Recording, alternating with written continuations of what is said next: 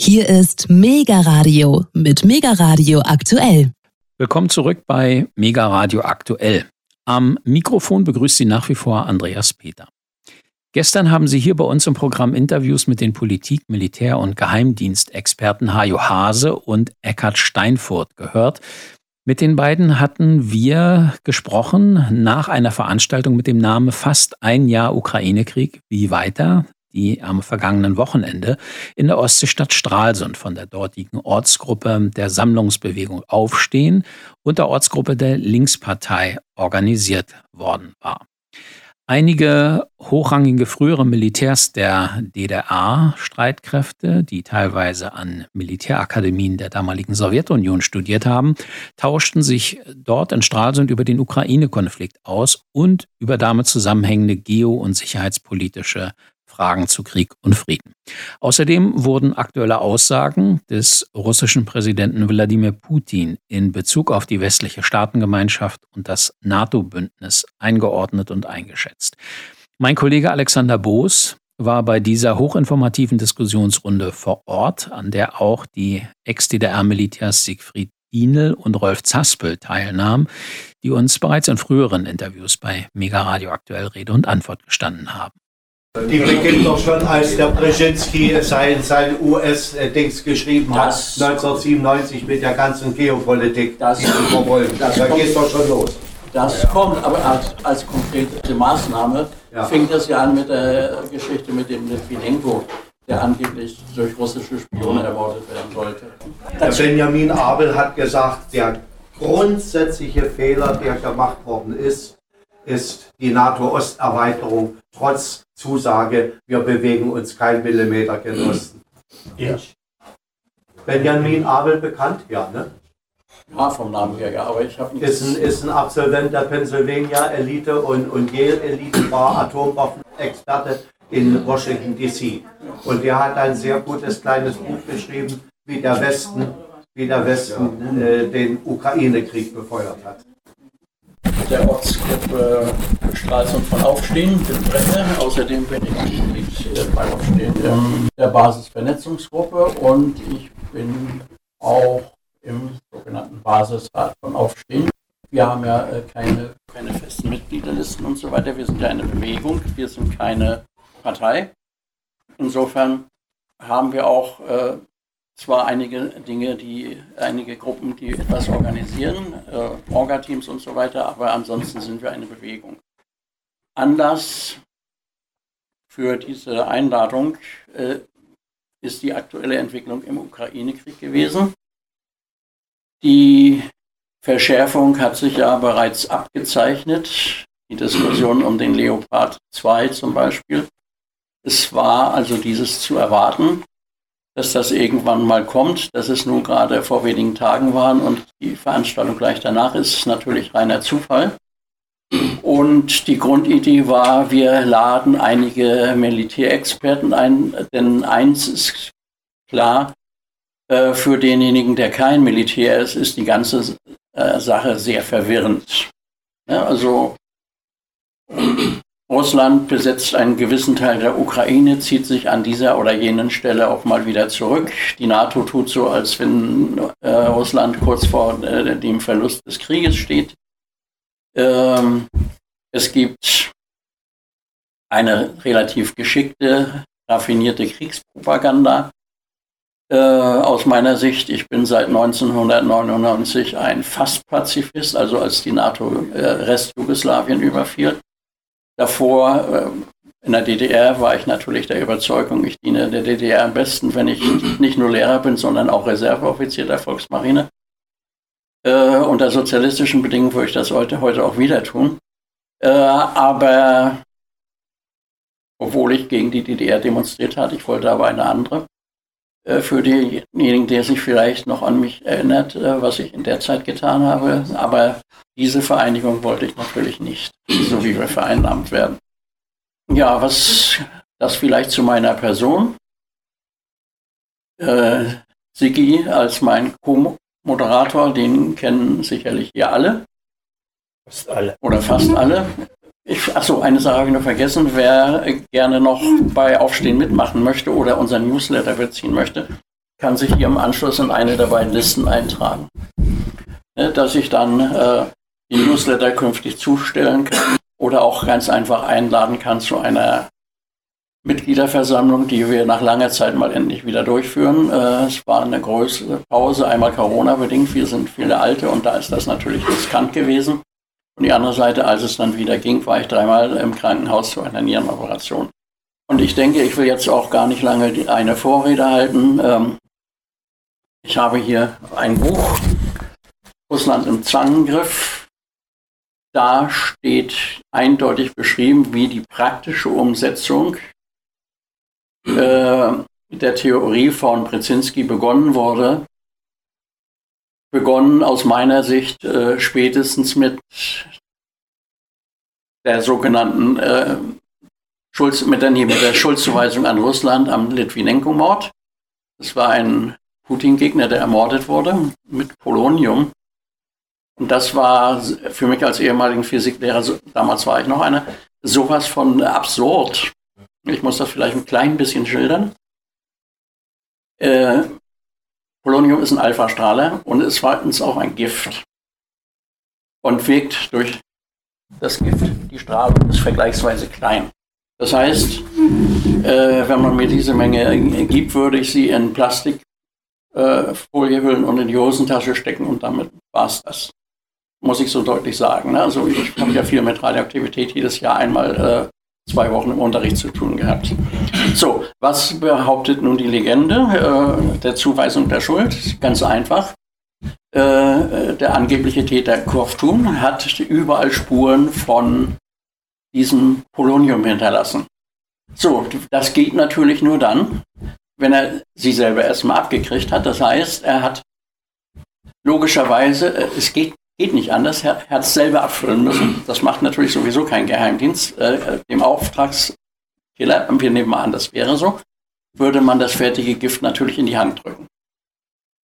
Wenn er es aber doch getan hätte, ja, dann ist die Frage, so geschüttet, egal ob Pulver oder Flüssigkeit, dann hat er es hier auf dem Ärmel. Und dann müsste er überall so gesessen haben, damit er an mehreren Stellen eine Spur hinterlässt. Tun wir auch alle, ne? Wir sitzen immer so da an. Oder die zweite Möglichkeit, er hat, wenn er es auf dem Sitz hinterlässt, man hat auch nie beschrieben, wo es war, dann müsste er gerade, als er etwas verschüttet hat, äh, die Hose verkehrt rum angehabt haben. Anders geht's nicht. Äh, so, und das war für mich dann auch der Anlass, äh, da mal intensiver mich kundig zu machen. Und da fiel mir gerade im Schaufenster dieses Buch auf. Ich habe es gelesen. Und da werden die ersten Schritte geschildert, wo man Russland anfing in die Ecke zu, trieben, äh, zu treiben. Ich will nicht sagen, äh, dass jeder Präsident wie Putin reagiert hätte, aber ich behaupte, jeder russische Präsident hätte, äh, egal wer, hätte außerordentlich viele Probleme mit der NATO gehabt, äh, so wie sie äh, reagiert. So, wir haben einige Experten hier unter uns. Ich denke, Siki, du könntest sie nachher gleich mal vorstellen. Mhm äh, die dann gerne auch Fragen beantworten will. Ich will gar nicht so sehr viel reden, ich bin kein Experte, sondern ich will moderieren und äh, werde vielleicht auch einige Fragen selber zu stellen haben. Ich will heute auch gar nicht so als Experte auftreten, ich werde nur moderieren. Und es geht um eine Diskussionsrunde mehr oder weniger. Ne? So wie es auch in der Einladung stand, die ich an alle geschickt habe, die mal irgendwann sich bei Aufstehen gemeldet haben und sei es nur, dass sie Newsletter beziehen. Natürlich nicht direkt, sondern das habe ich über den Trägerverein gemacht. Sicke, könntest du vielleicht anfangen? Ja, äh, ich fange damit mal an. Entschuldigte, Frauen haben wir in diesem Falle als Spezialisten nicht, sodass ich erstmal mit dem höchsten Rang, Dienstrang und Dienstgrad anfange, dass der Kapitän zur See AD, letzter Flottillenchef in der 6. Flottille unserer Stoßkräfte, Werner Mozinowski. Ja, ich. ja, er ist, äh, er hat natürlich auch eine äh, Offiziersschule hier in Stralsund absolviert. Er ist aber Absolvent der Seekriegsakademie Leningrad, sodass ihm die Angelegenheiten Russlands sicher sehr nahe gehen, wie allen, die in der Sowjetunion studiert haben. So, ich will trotzdem noch den Peter Mühle erwähnen. Der ist zwar kein Absolvent einer sowjetischen äh, Hochschule oder Offiziersschule, aber er war äh, mal im wissenschaftlich-technischen Zentrum, die aus DDR-Zeiten noch Kontakt haben, wissen, dass dort die Forschung für die Militärtechnik und die Vorbereitung der Produktion von Kriegsschiffen und Militärtechnik gemacht wurde. Äh, Peter Mühle war lange Jahre Chef des ISO und ist heute auch da so, jetzt äh, das. Ja, sitzt neben Werner. äh, so, das, dann muss ich jetzt dazu sagen, der nächstjüngere wäre Rolf Zaspel. Rolf Zaspel, äh, um das mal kurz zu machen, hat natürlich auch eine lange Geschichte, ist Absolvent der äh, Militärakademie in Monino, das war die Militärakademie der Fliegerkräfte der Sowjetunion. Er war hier Stabschef im Hubschraubergeschwader. Er ist anschließend Lehroffizier in, an der Militärakademie in Dresden gewesen und äh, hat kurzzeitig dann ist wieder zurückgekommen und ist wieder als Hubschrauberpilot eingestiegen. Also, na gut, das ist kurz gefasst. Gut, okay.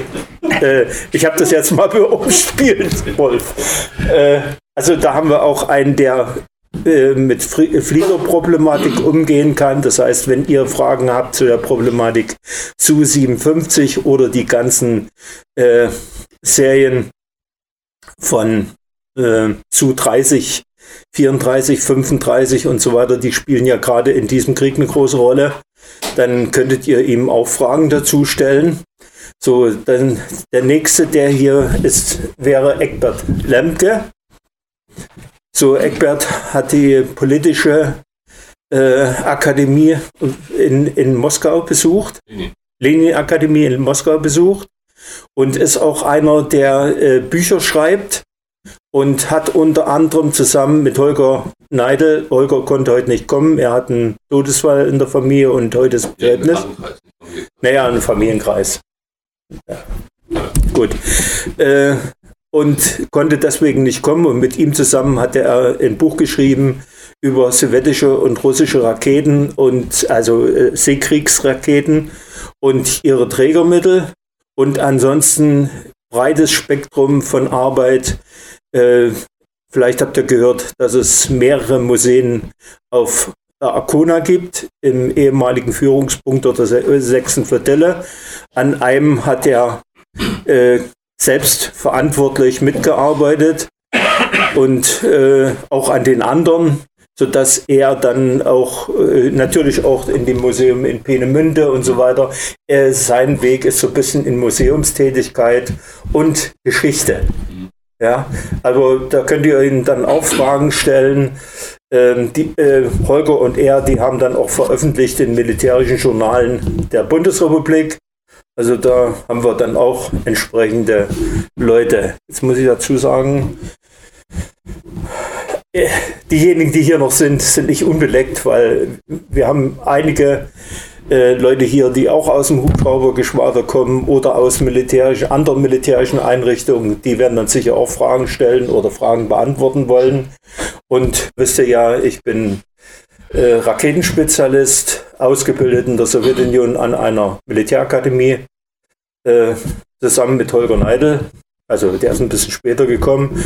Und ich war auch Absolvent der Seekriegsakademie Leningrad und war hier äh, zum Schluss an der Offiziershochschule in Stralsund tätig als Fachgruppenleiter. Und ganz zum Schluss habe ich noch meinen Lehrstuhlleiter abgelöst, weil ihr wisst ja, am 2. Oktober sind alle entlassen worden und ich musste dann kurzzeitig später den Lehrstuhl abbauen mit der ganzen Militärtechnik. Ja, danach äh, bin ich zum 1. Dezember zur DBK gegangen. Das dann, ich habe keine Interesse gehabt, weiterzuarbeiten, obwohl ich Angebote von den Amerikanern äh, der Bundeswehr mehrmals gehabt habe, aber übrigens auch von der Sowjetunion damals noch. Ne? Und den Weg, bin den Weg gegangen, dass ich nur noch persönlich interessiert bin an politischen, militärischen und militärtechnischen Dingen und sehr intensiv auch daran arbeite. Ja, das wäre Vorstellung, den seit bitte habe ich da wirklich niemanden vergessen. Ich möchte aber trotzdem noch jemanden vorstellen. Er war das letzte Mal, als wir die Veranstaltung hatten, mit Dr. Siegfried Fischer, der ja Philosoph ist und noch sehr intensiv in verschiedenen politischen Einrichtungen und Instituten arbeitet. Er war Absolvent der, oder sag mal, äh, hat seinen Doktor gemacht in Moskau an der äh, Akademie der KBDSU damals und war Philosoph an der Militärakademie in Dresden. Guter Freund von äh, Alexander oder Sascha, wie wir gute Freunde nennen können. Boos, äh, er ist äh, Redakteur bei Sputnik News gewesen und von heute auf morgen, hat er das letzte Mal schon erzählt, sind die aufgelöst worden und er hat dann äh, bei verschiedenen äh, Plattformen gearbeitet, Rubicon. Wenn man recherchiert, findet ihr tausend Artikel von ihm. Und äh, jetzt arbeitet er Mega beim Mega-Radio. Ja, so. Und da ist es dann so, dass er quasi die Basis in Österreich, in der Schweiz und in Deutschland hat. Ich vermute mal so aus verschiedenen Gründen, was er jetzt gerade gesagt hat, jeder kann dann querdenken. Und ähm, Siegfried hatte, also Dr. Siegfried Fischer, hatte mir empfohlen, dass er mitkommt und mal Interviews macht. Wir haben schon mehrere Interviews gemacht, also zum Beispiel Rolf Zaspel hat schon zwei gemacht. Ich habe nur ein Interview gemacht und äh, andere, mit anderen wollte er noch sprechen, zum Beispiel mit dir heute, wenn du Zeit hast hinterher. Weiß ich jetzt nicht, keine Ahnung. Und äh, das ist so ein bisschen äh, das Flair dessen, was wir heute haben. Und ich glaube, diejenigen, die sich sonst mit militärischen Dingen kaum beschäftigen, werden äh, dann sagen, okay, ja, ob ich dann hier an der Stelle richtig bin, aber wir werden es so machen, dass wir nicht in Details gehen werden. Wenn einer das natürlich wissen will, werden wir das tun, ja. Aber äh, das haben wir schon das letzte Mal beim Vortrag von Siegfried Fischer, der über das Problem Kuwatis, wohin geht Russland, ja, und äh, die Dinge, die dort gewesen sind, äh, die waren eigentlich auch schon äh, zur Diskussion und wir hatten wirklich viele, die dann auch Fragen gestellt haben. Äh, wer, einige von euch waren auch dabei gewesen. Ich gehe mal davon aus, dass, das, äh, dass Fragen heute in erweiterter Form gestellt werden, weil die Veranstaltung war Ende November. Ja, und äh, es sind jetzt quasi zwei Monate vergangen und in diesen zwei Monaten, so wie Hajo das schon gesagt hat, ist ganz, ganz, ganz viel äh, passiert. Und ich habe heute Alexander abgeholt vom Bahnhof. Und da haben wir schon ein bisschen gesprochen bei Kaffee, beim Kaffeetrinken heute Morgen. Und muss dazu sagen, einige Dinge waren auch für mich neu, die müssen in der Nacht erst passiert sein oder gestern. Aber das, was die meisten, die dran sind, werden wissen, wie gefährlich die Situation ist. Ich hatte, war ein bisschen überrascht, äh, was Russland inzwischen Deutschland geantwortet hat. Das wusste ich noch nicht. Ich hoffe, dass wir das heute nochmal zur Diskussion bringen. Denn äh, das ist so wie, die haben die Kriegserklärung angenommen von Frau Baerbock. Ja, äh, das ist aber dann für mich schon nicht mehr lachhaft. Na? Äh, wie, wie das ausgehen könnte, werden wir vielleicht heute diskutieren. Na, und ich habe ihm dann äh, etwas gesagt, was er auch noch nicht wusste. Vor 14 Tagen ist äh, in russischen Medien ein Artikel erschienen über das, über die große Rede, die Putin am 24. Februar halten wird. Da ist also noch eine Weile hin, mindestens drei Wochen. Und äh, dort wird er Schlussfolgerungen ziehen, wie ich habe ihm das gesagt, die sind wie eine Revolution von oben, weil dort wird die gesamte politische, industrielle und andere Strukturen Russlands total umgebaut werden. Und das ist eigentlich, muss ich dazu sagen, schon lange von der Kommunistischen Partei der Russischen Föderation gefordert worden. In dieser oder ähnlichen Art und Weise. Nun kann das natürlich eine Provokation äh, sein, äh, was dort geschrieben worden ist, weil ich habe es nirgendwo anders dann später wieder gelesen. Ja. Aber wenn das passiert, dann werden sich manche umgucken. Und dann habe ich auch nochmal die Sache mit dem Kabirov. Das wisst ihr ja, dass der Chef der Tschetschenen ist. Ja, eine chinesische Agentur hat mitgeteilt, dass der Nachfolger höchstwahrscheinlich dieser Präsident der Tschetschenen sein wird von Putin. Und mit welchen Konsequenzen? Ich habe das ihm heute schon gesagt. Der hat angedroht, wenn sie die Ukraine hinter sich haben, dann gehen sie nach Polen und nach Finnland. Ne? Also dann haben, hat die NATO wirklich ein echtes Problem. Russland natürlich auch. So, gut. Ja. Machen wir weiter, moderiert gut. mal weiter. Ja, gut, in Ordnung, das mache ich dann auch. Äh, ich will auch vielleicht gleich die erste Frage in den Raum werfen. Ähm, der Krieg hat sich ja durch Leopard 2 erstmal noch gar nicht verändert. Es ist ja erstmal nur eine Ankündigung und wenn Deutschland 14 Kampfpanzer schickt, ist das ja auch nicht die Welt. Trotzdem ist das natürlich eine Zäsur, denn es folgen die Kampfpanzer anderer Länder. Und äh, wer den Newsletter von uns bekommen hat, weiß natürlich auch äh, um die zehn Prinzipien der Kriegspropaganda. Äh, ich habe ja auch noch zwei Links ins Internet gestellt zu, zu Interviews zu dieser Thematik. Sie werden den Krieg verlängern. Und für mich als fast Pazifisten ist natürlich die optimale Lösung der Verhandlungsfrieden. Und ich gehe davon aus, äh, aber das ist erstmal nur meine private Meinung, äh, dass eine Verhandlungslösung hierdurch erschwert wird. Weil die Ukraine natürlich jetzt die Hoffnung hegt, den Krieg eventuell doch noch gewinnen zu können, was natürlich aufgrund des Größenvergleiches der Länder Atomwaffen hat, hat sie auch nicht, obwohl sie natürlich gedroht hat, wenn sie NATO-Mitglied ist äh, oder angeboten hat an die NATO, könnte man dort auch Atomwaffen stationieren. Das muss man auch so deutlich sagen. Ne? Wie Kennedy reagiert hat, wissen wir alle noch oder fast alle hier, wenn ich mal so den Altersdurchschnitt betrachte. Ja, also insofern äh, hat die Ukraine vorher mitgezündelt. Auch wenn für mich als fast Pazifisten die Reaktion Putins natürlich verkehrt war, sehe ich trotzdem, äh, jeder russische Präsident, das hatte ich ja schon gesagt, hat Probleme. Und jetzt meine Frage. Ähm, meine erste Frage, äh, wie weit kann der Kriegsverlauf überhaupt durch ein paar hundert Panzer äh, beein beeinflusst werden, wenn auf der anderen Seite natürlich immer mehr T90 produziert werden in immer höheren äh, Frequenzen. Ist gerade von zwei auf drei Schichten erhöht worden, die äh, Produktionslinie. Also es kommen immer schnelleren Rhythmus äh, Panzer.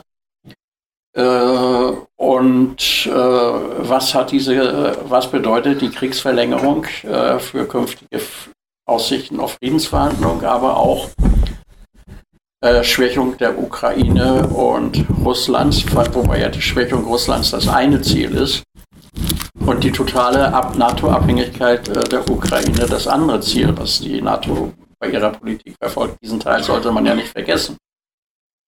Die Ukraine wird hoch verschuldet und damit immer mehr abhängig von der EU und äh, der NATO. Das ist ja nicht das einzige Ziel. Und das dritte Ziel, äh, Deutschland, Frankreich und Putin waren ja mal gemeinsam aufmüpfig gegen Bush. Ähm, und es ist ja nicht umsonst, dass äh, Scholz und Macron Macron tut es heute noch, äh, so lange gezögert haben, äh, die Zustimmung zu geben. Aber welche Auswirkungen könnte das auf den Krieg haben? Da frage ich jetzt mal die Experten, damit mal einer die erste Frage stellt und dann hoffe ich, dass die anderen auch so aktiv Fragen haben. Ich denke, wir sind ja alle hier, um Fragen zu stellen. Aber ich weiß aus Erfahrung, jeder möchte gerne als zweiter fragen. Gut, Wolfgang? Entschuldigt, wenn ich einen Millimeter zurückgehe. Ähm, äh, aber das passt zu der letzten Bemerkung, die du gemacht hast. Äh, ich habe heute Morgen in der Zeitung gelesen, dass die Baerbock für ihre Äußerung gemaßregelt worden ist. Jetzt geht es für mich erstmal darum, unabhängig von dem, was sie gesagt hat. Es geht um die Aussage, wird mit der Lieferung, wird Deutschland oder wird im Grunde genommen die ganze EU wenn sich Polen und andere Staaten die deutsche Leopard haben, da ebenfalls mit beteiligen, werden wir Kriegspartei. Äh, Pistorius soll sich und äh, der Kanzler wohl auch sollen sich geäußert haben, völkerrechtlich werden wir keine Kriegspartei.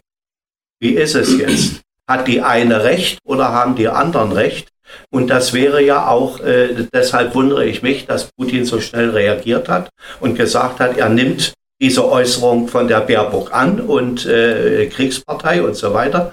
Ähm, äh, wie verhält sich das?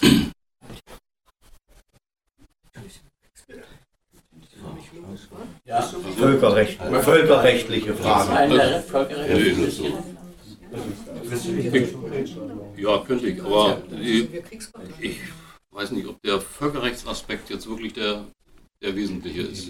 Ich, ich denke, die Entscheidung ist in Richtung eines wirklich großen Krieges schon gefallen. Und wenn wir jetzt hier über Panzer anfangen zu sprechen, dann müssen wir die Vorgeschichte, die weit vor den Panzern kam, sehen. Der Krieg ging ja nicht am 24. Februar los. Äh, er ging spätestens 2014 äh, los. Und er ging sicherlich sehr, sehr, sehr viel früher los. Ich würde da 200 Jahre zurückgehen, mhm. mindestens. Ich war vor fünf Jahren hier zu einem Vortrag, da habe ich gesagt, der Krieg ist eigentlich schon tausendjährig. Ich habe von der Kirchenteilung begonnen. Also wir müssen diesen großen Kontext sehen. Ansonsten werden wir nicht begreifen, was hier passiert. Hier läuft der große Krieg geopolitisch der angelsächsischen Seite gegen Russland, aber nicht nur gegen Russland, sondern gegen den eurasischen, zentraleurasischen Raum mhm. mit äh, China. Und das Riesenproblem der Angelsachsen ist, dass ihnen global die Fälle davon schwimmen und eine Riesenangst besteht zwischen einem Zusammengehen von China und Russland und sie damit die letzte Kontrolle über, ja, über den Globus verlieren. Das ist eigentlich der Kern des Problems. Und damit wurde schrittweise auf den großen Krieg hingezündelt. Ähm, eine Wegmarke bei diesem Zündeln scheint mir Minsk zu sein, Minsker Abkommen, Minsk 1, Minsk 2. Und da kommen wir jetzt zur Verantwortung Deutschlands und Kriegsbeteiligung und nicht. Ähm, wie wir alle eigentlich wissen, aber nicht wissen wollen, zumindest medial nicht, war Deutschland ja eine der Garantiemächte. Neben Frankreich, die die Ukraine drängen sollten und darauf achten, dass das Minsker Abkommen eingehalten wird, genau wie Russland auch eine Garantiemacht war, die Donetsk und Lugansk äh, dazu bewegen sollten, das Minsker Abkommen einzuhalten. Russland hat diese Aufgabe erfüllt und der Westen hat sie von vornherein ignoriert. Deutschland hat sie ignoriert. Frankreich hat sie ignoriert. Also nie souverän im Interesse Europas gehandelt. Also Deutschland nicht, Frankreich nicht. Das heißt, die hier Politik mimen sind nach meinem Verständnis keine souveränen Subjekte. Deutschland ist kein souveränes Land. Das hat Putin in letzter Zeit sehr deutlich gesagt. Über die letzten Jahre haben sich die Russen sehr zurückgehalten in solchen Äußerungen gegenüber Westeuropa und speziell zu Deutschland sind sie sowas von zurückhaltend gewesen. Sie haben immer gehofft, dass man hier noch irgendwie zur Vernunft kommen würde.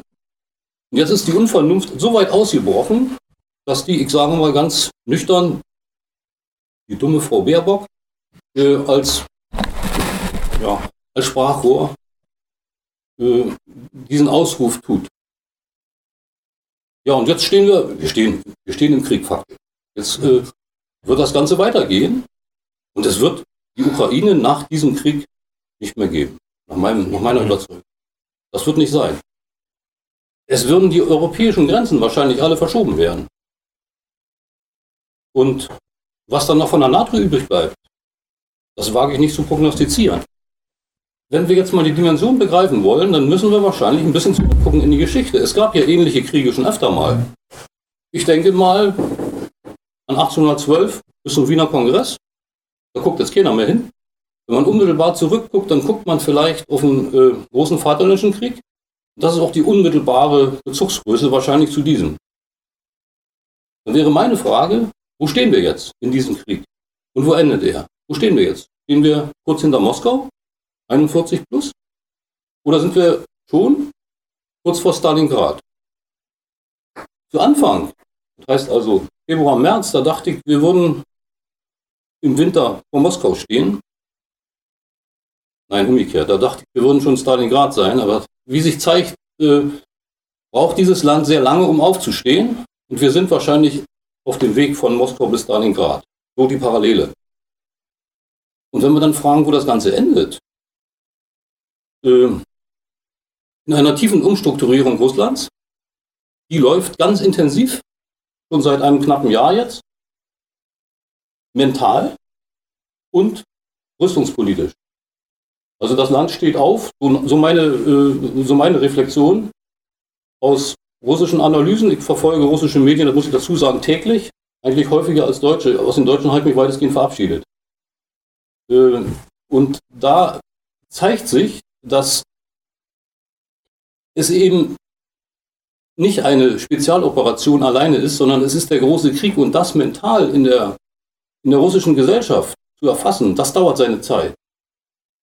Also die Illusion, westliche Näher, die sind ja auch schon über 30 Jahre äh, in dem Bestreben unterwegs gewesen, so, so, zu werden wie der Westen. Also die westliche Propaganda hat auch im Innern Russlands äh, tiefe Spuren hinterlassen. Auch viele äh, Positionen sind faktisch auch mit Westland besetzt bis heute. Also es wird eine, eine Selbstreinigung laufen müssen, wenn dieses Land überleben will. Russland ist zum Sieg in diesem großen Krieg verdammt. Nach Gumiljow gilt, Russland ist entweder eine Großmacht oder es gibt Russland nicht. Mhm. So. Und jetzt sind sie dabei zu merken, dass sie eine Großmacht sein müssen. So, und wo wird dieser Krieg enden? In Karlshorst. Im buchstäblichen Karlshorst. Ich weiß nur nicht, wo das sein wird. Und auch nicht wann. Aber das ist die Dimension. Und da geht es nicht um drei Panzer. Die Angelsachsen werden sicherlich Leopard aus Europa zusammensammeln wollen und hinschicken. Und dann kommt die nächste Eskalationsstufe. Die werden alles machen, was einen maximalen Schaden in Westeuropa auslöst, bis hin zum nuklearen Brand. Da haben die Angelsachsen keine Probleme mit. Wenn sie dann auf ihren Inseln unberührt bleiben. Und das wird nicht passieren. Ja gut, äh, ich, darf ich noch mal kurz was ja. sagen? Ich will bloß noch eine Frage in den Raum werfen. Wir haben hier über die Panzerproblematik gesprochen. Ich weiß nicht, wer von euch äh, auf RT Deutsch äh, gelesen hat von Frau Henn, die Panzerlüge, große Panzerlüge. Und da sollte man schon mal dahinter gucken, äh, weil es uns direkt betrifft. Ja, das heißt, es betrifft nur, nicht nur die Gelder, die fließen, nicht nur die Technik, die fließen, sondern wahrscheinlich auch die Menschen, die irgendwann dahin kommen und vielleicht mit, ähnlich wie das schon bei den Polen der Fall ist, eine größere Anzahl dann anschließend im Sarg zurückkommen, wenn sie nicht dort im ukrainischen Land dann verbuddelt werden sollten. Das ist jetzt ganz hart und real und darüber sollte man auch mal eingehen. Wenn nicht, sage ich dann noch was dazu. Aber Alexander wollte noch eine kleine Ergänzung machen. Genau, ich würde doch zu Herrn Lemke eine ganz kurze Ergänzung. Genau, Sie haben recht. Das lief jetzt letzte Woche Mittwoch um 16 Uhr in der Tagesschau. Ein 20-sekündiger ähm, Ausschnitt, wo ähm, Putin gegenüber russischen Medienleuten sagt, Deutschland ist immer noch besetzt. Wir haben ja als Russland oder Sowjetunion-Nachfolger das Besatzungsstatut aufgehoben, die Amerikaner nicht. Das kann man noch in der Mediathek nachschauen. Ich habe es auch ähm, auf, aufgezeichnet sozusagen also Nachwelt. Also dass deutsche Medien, deutsche Leitmedien mittlerweile solche Aussagen bringen, ist für mich aber auch irgendwo ein Zeichen, dass sich hier gesamtpolitisch einiges ändert. Also sowas hätte man vor fünf Jahren, das wäre undenkbar gewesen jetzt zeigt man es. Ja? Also es ist wirklich 5 vor 12. Ne? Also, also nur mal ja. zur Ergänzung. Das lief jetzt wirklich in der Tagesschau. Mhm. Letzte Woche. Also, ja. ne? also die Ahnung bricht durch, dass hier eine Dimension sich eröffnet hat, die man Jahrzehnte ignoriert hat. Die bricht jetzt durch allmählich. Mhm. Ja. Auf beide Seiten. Ja, ja. Beide Seiten. Ich glaube ja. auch, dass die Militärstrategen, weil du das sagtest, ja, ja äh, Bezug nehmend auf den Zweiten Weltkrieg in Vergleichen und so. Ich, man, kann, man kann bestimmte Vergleiche ziehen, aber ich glaube, dass diese Vergleiche in dieser Krieg, also es gab einen Ersten Weltkrieg und einen Zweiten. Da war schon ein gewisser Unterschied, was Waffentechnik. Wir haben das erste Mal mit Atomwaffen zu tun.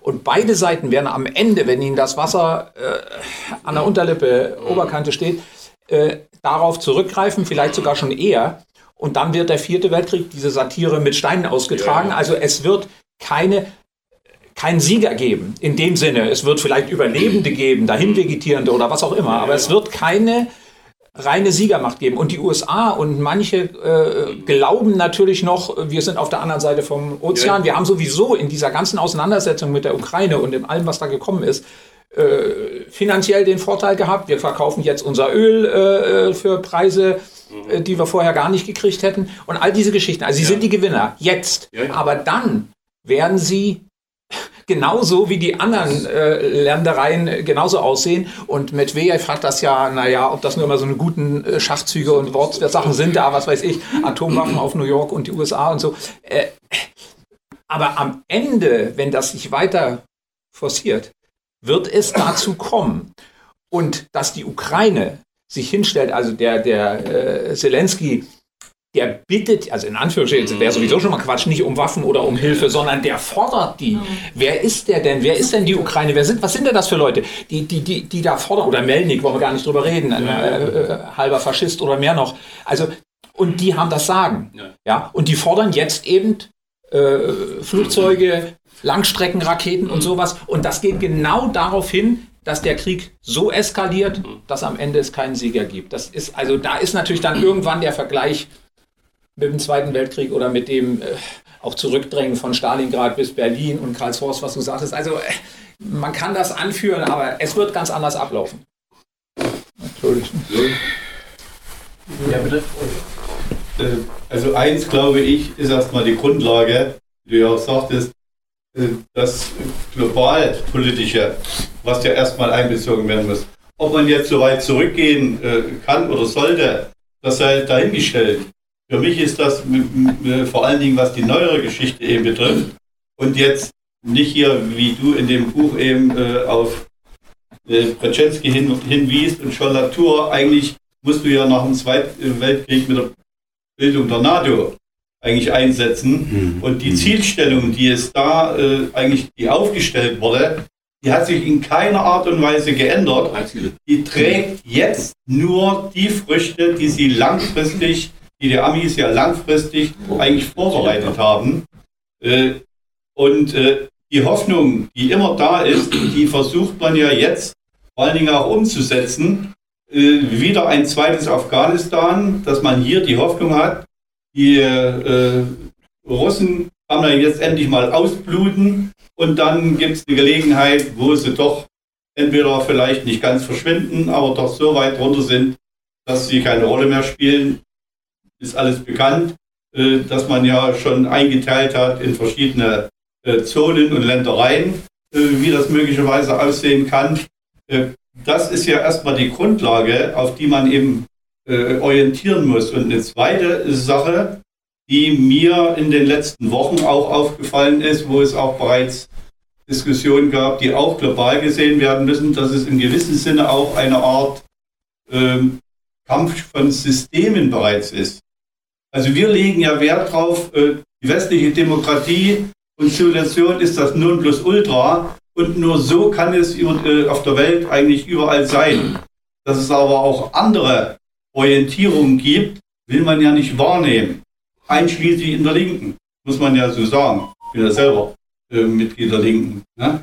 Das ist auch äh, eine Sache, die man mit durchdenken muss. Also dieses, gerade dieses globalpolitische, das hat so einen Schwerpunkt in dieser Auseinandersetzung auch, dass man äh, nicht immer nur auf dann bestimmte Erscheinungen äh, orientieren muss. Wenn jetzt die Lieferungen von äh, Panzer und Panzerwaffen sind, äh, der eine oder andere wird vielleicht, bei RT Deutsch wird er ja auch immer mit äh, zitiert, Scott Ritter. Äh, es ist schon eine, fast eine Satire, aber wie aber er das mit einem ernsthaften Hintergrund eigentlich aber auch darlegt und auch zu dieser Angelegenheit der Äußerung trifft. Äh, also so gut schätzt er von seiner ehemaligen Geheimdiensttätigkeit bei der äh, US-Marine ein. Äh, da werden noch, was alles aus dem Westen da gehört, das blaue Wunder erleben. Und die sonst immer so schlauen Deutschen, also er hat sich das sehr praktisch ausgedrückt eigentlich, was da nämlich äh, geschehen wird, erstmal in diesem Zeitpunkt. Aber wie gesagt, es geht ja, es geht ja weiter. So wie die dumme Baerbock wirklich ausgeplaudert hat, was man ja eigentlich denkt und was eigentlich faktisch vorhanden ist bereits. Dass äh, es den, im, im Grunde genommen die gesamte NATO als Kampfverbände äh, gegen Russland ja vorgehen. Und das ist auch äh, wenn äh, jetzt immer auch bestimmte militärische Ereignisse immer äh, mit betrachtet werden, dann sollte man immer den politischen Hintergrund auch nicht äh, außer Acht lassen. mich hat von der militärischen Seite eben immer ein bisschen am Anfang gewundert, wie relativ äh, mit geringen Kräften die Russen versucht haben, ja vorzugehen. Aber auch das hat einen politischen Hintergrund, dass man sich durchaus im Klaren war, dass man gegen die gesamte NATO ansteht. Wenn ich mich jetzt alleine äh, gefragt habe, warum äh, keine gezielten Schläge aus der Luft, außer jetzt die Raketenschläge, die ja durchgeführt werden, äh, erfolgen, sondern siehst ja im Fernsehen dann, nicht in unserem Fernsehen, dass mal zwei Su-25 äh, ja über ein Gefechtsfeld sind, äh, oder wenn es auch zwei, drei mehr sind. Das ist aber keine äh, Konzentration, dass man sich also im Klaren ist, mit dem Zurückhalten der Kräfte, weil man eine gesamte NATO äh, einbezogen hat und die immer stärker ja, versucht, sich äh, da einzubringen.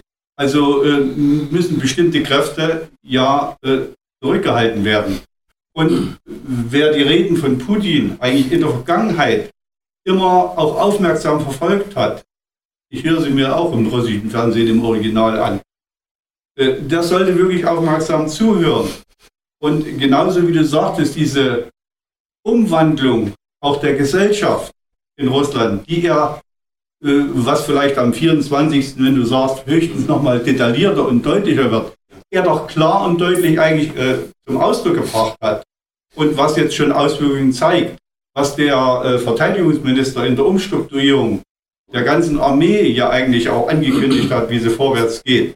Und bloß äh, ist ja jetzt ein Unterschied wie ich weil ja sagte, es wird ja gehofft, dass man ein zweites Afghanistan und die Russen sie, äh, ausgeblutet wären. Also diese Dummheit wird auf keinen Fall sein. Und äh, Putin hat es ganz klar gesagt gehabt. Klar werden wir die militärische Komponente stärken. Aber der Fehler, der zu Sowjetzeiten gemacht wurde, dass der, das Wirtschaftliche vollkommen dann hinten angestellt wird, das wird auf keinen Fall erfolgen. Also da denke ich, äh, das Schlimme ist ja nur, dass aber die Eskalation weitergeht und zu den Ergebnissen führt, wie er gerade gesagt hat, das ist auch meine Befürchtung. Und äh, wo ich das Interview mit Alexander ja geführt hatte, er gerne auch eine Aussage vielleicht auch gehört hätte, die auch optimistisch äh, sein könnten, wie dieser Konflikt gelöst werden konnte. Ich habe keine Lösung. Und die letzten Wochen, die haben ja das ganze Gegenteil gezeigt dass es offensichtlich nur dahin hinausläuft, irgendeiner verblutet und sagt, nun reicht es. Das ist das Schlimme an dieser ganzen Angelegenheit. Und äh, auch diese Vorstellungen, die auch im Westen sind, heute Morgen im ND ein Interview, ich habe es mitgebracht, äh, gelesen, bezüglich eben gerade auch um einen Frieden herbeizuschaffen. Es wird erstmal keinen Frieden geben das Wichtigste in meinen Augen wäre ja wenigstens, äh, dass das Morden, das Töten beendet wird mit einem Waffenstillstand und dass dann äh, wenigstens Gespräche geführt werden, dass das aufhört. Aber der Konflikt ist ja bei weitem nicht gelöst dadurch und wird auch nicht gelöst sein. Äh, das bleibt äh, ganz entscheidend äh, bestehen.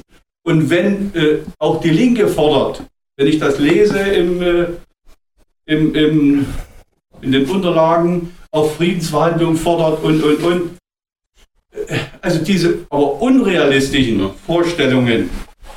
Es wird keine Friedensverhandlungen gehen unter den Vorbedingungen. Die Russen ziehen sich bis an ihre Grenze zurück und äh, die Ukraine sagen auch, alles gut, alles gut.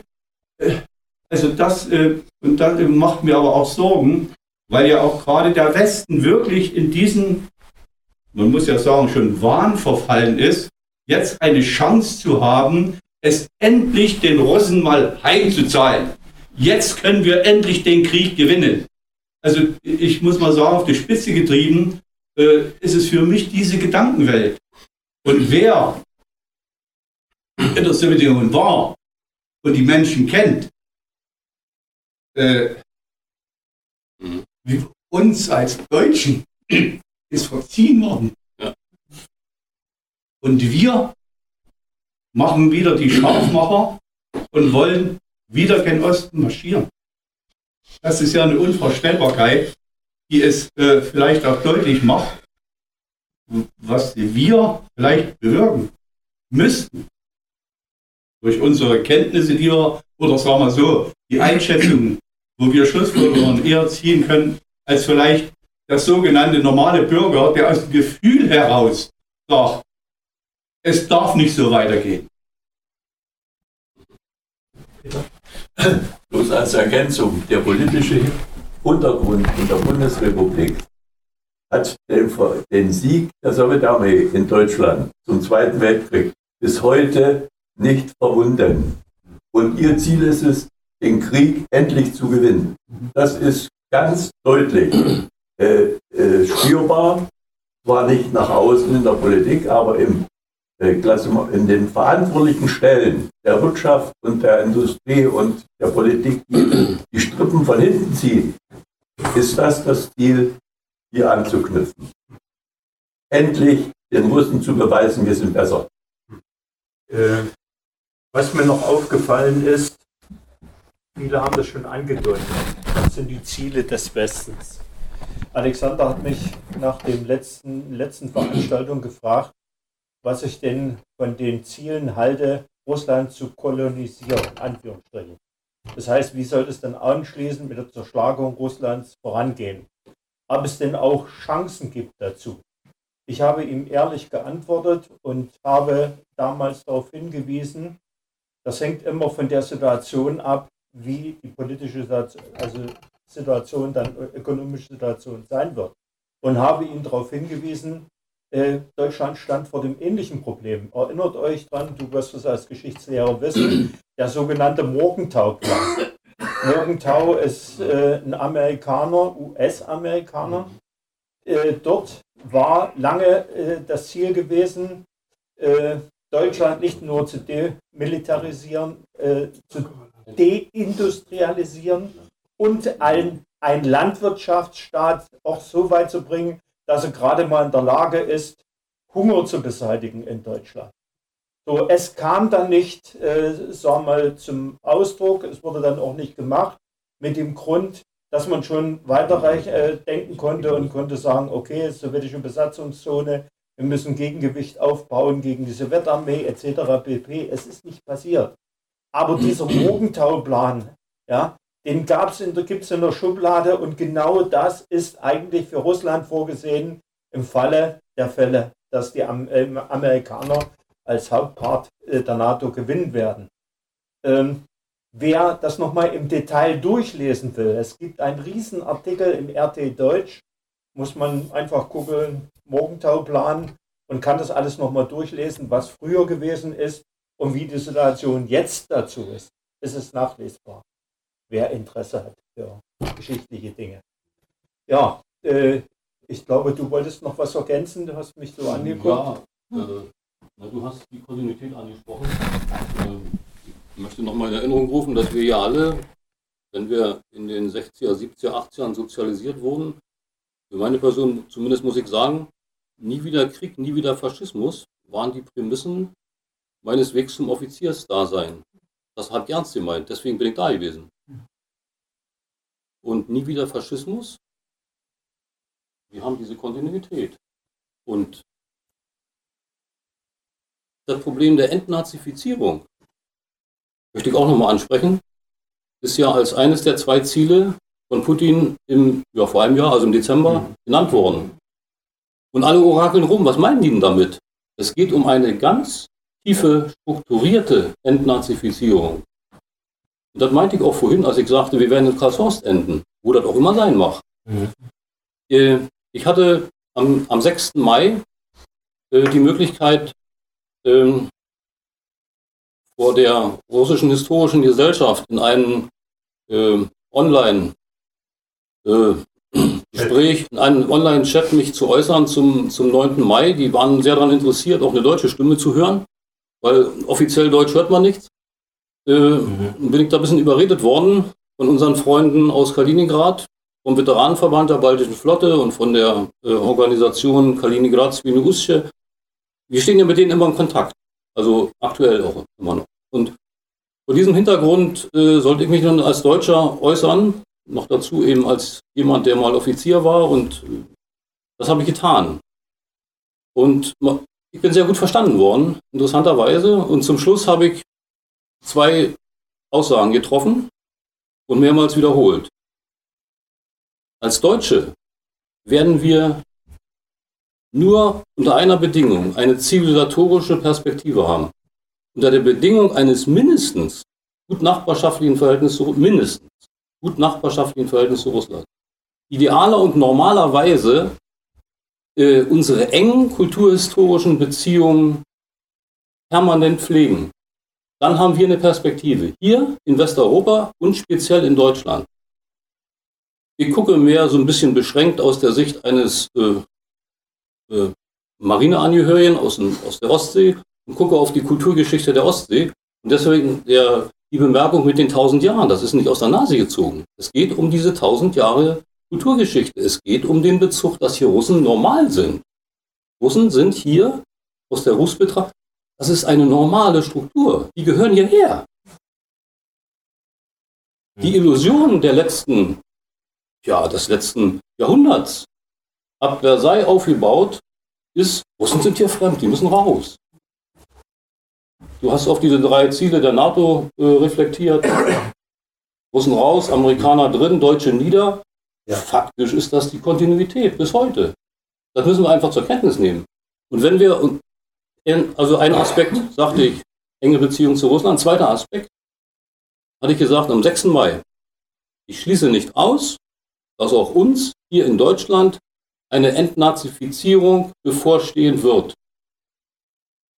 Und inzwischen sage ich, ich halte es für unvermeidlich. In Kontinuität zu dem, was du sagst. Hier in Westeuropa, speziell in Deutschland. Entnazifiziert wurde hier nur zum Teil in der sowjetischen Besatzungszone, strukturell.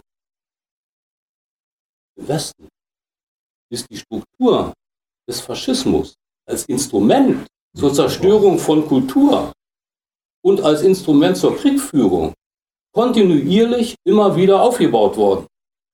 Und inzwischen auch mit deutscher Hand mit dem Putsch am Maidan.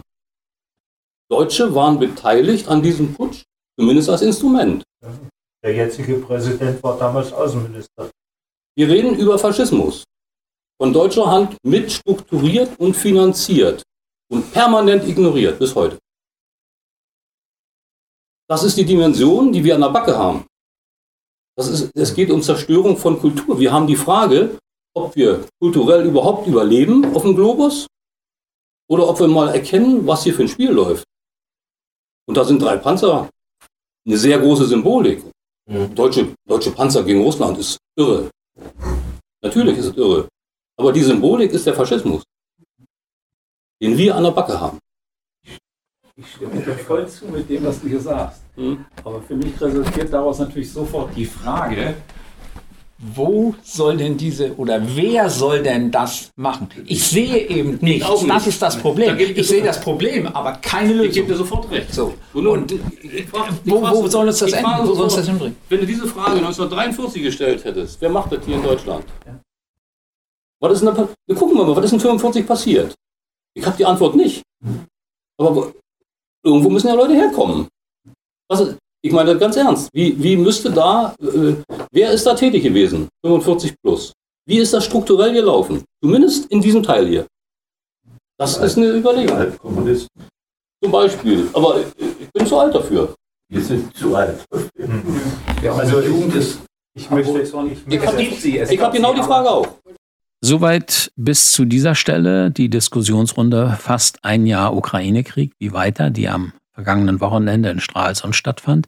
In unserer morgigen Sendung werden wir uns weiter mit dieser Veranstaltung beschäftigen. Wir wollen uns heute in der zweiten Stunde von Mega Radio aktuell einmal mehr intensiv mit dem Ukraine-Krieg und damit zusammenhängenden Fragen für die Weltpolitik beschäftigen.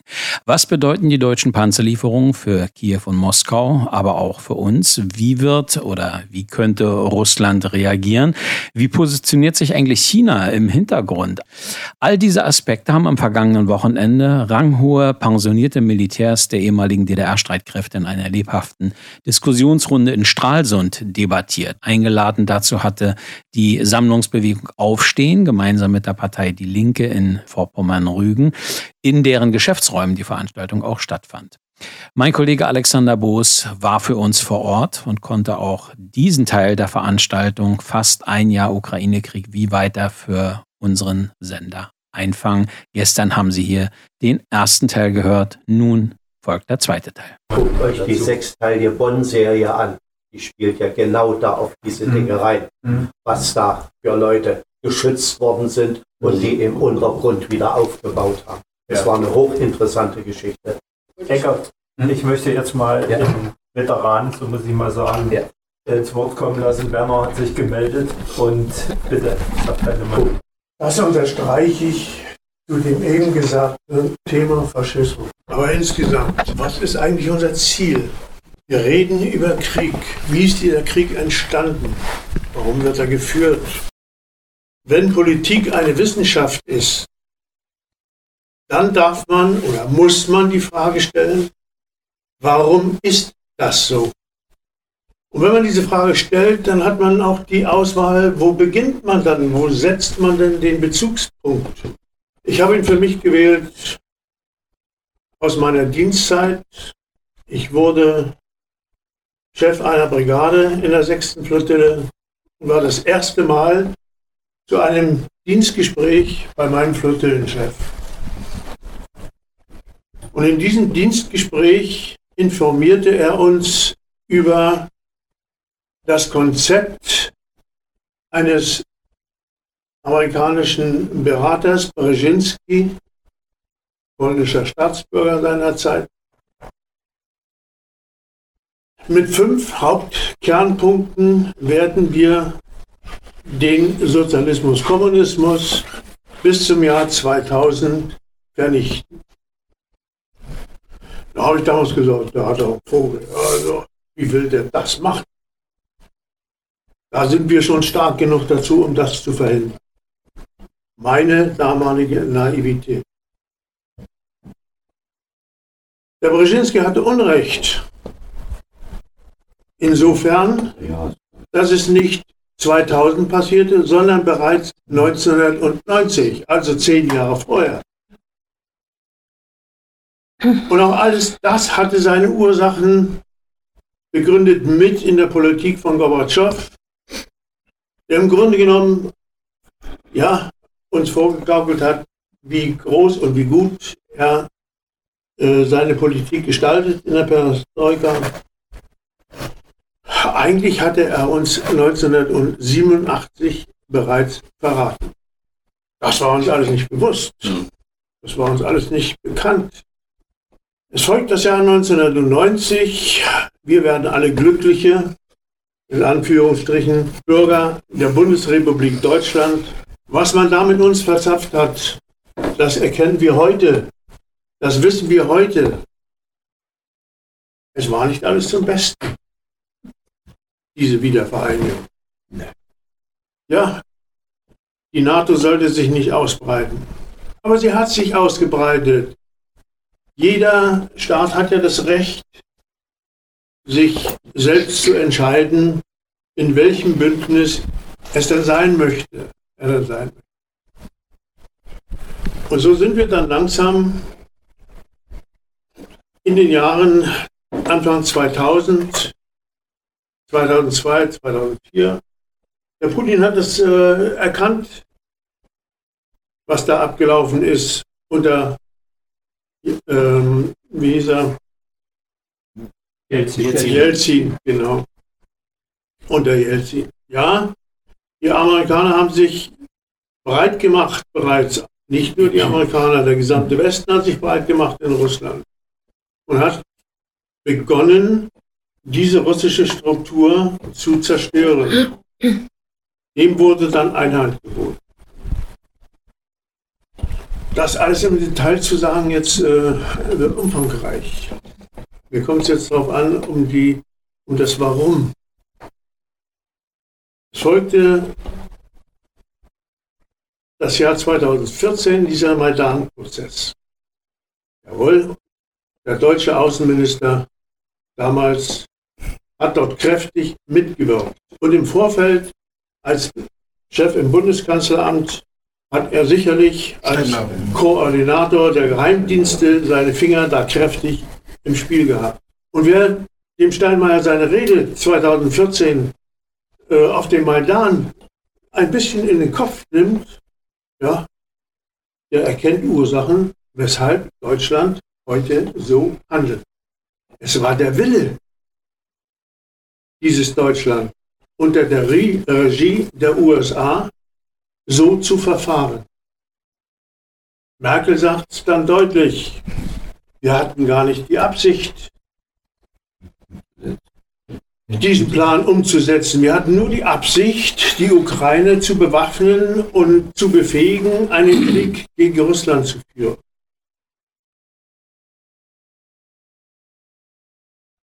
Zwischenzeitlich hat sich in einem Interview der amerikanische Berater oder Berater der amerikanischen Regierung Friedmann 2015 zu Wort gemeldet in einem Interview und hat da ganz eindeutig verkündet, ja,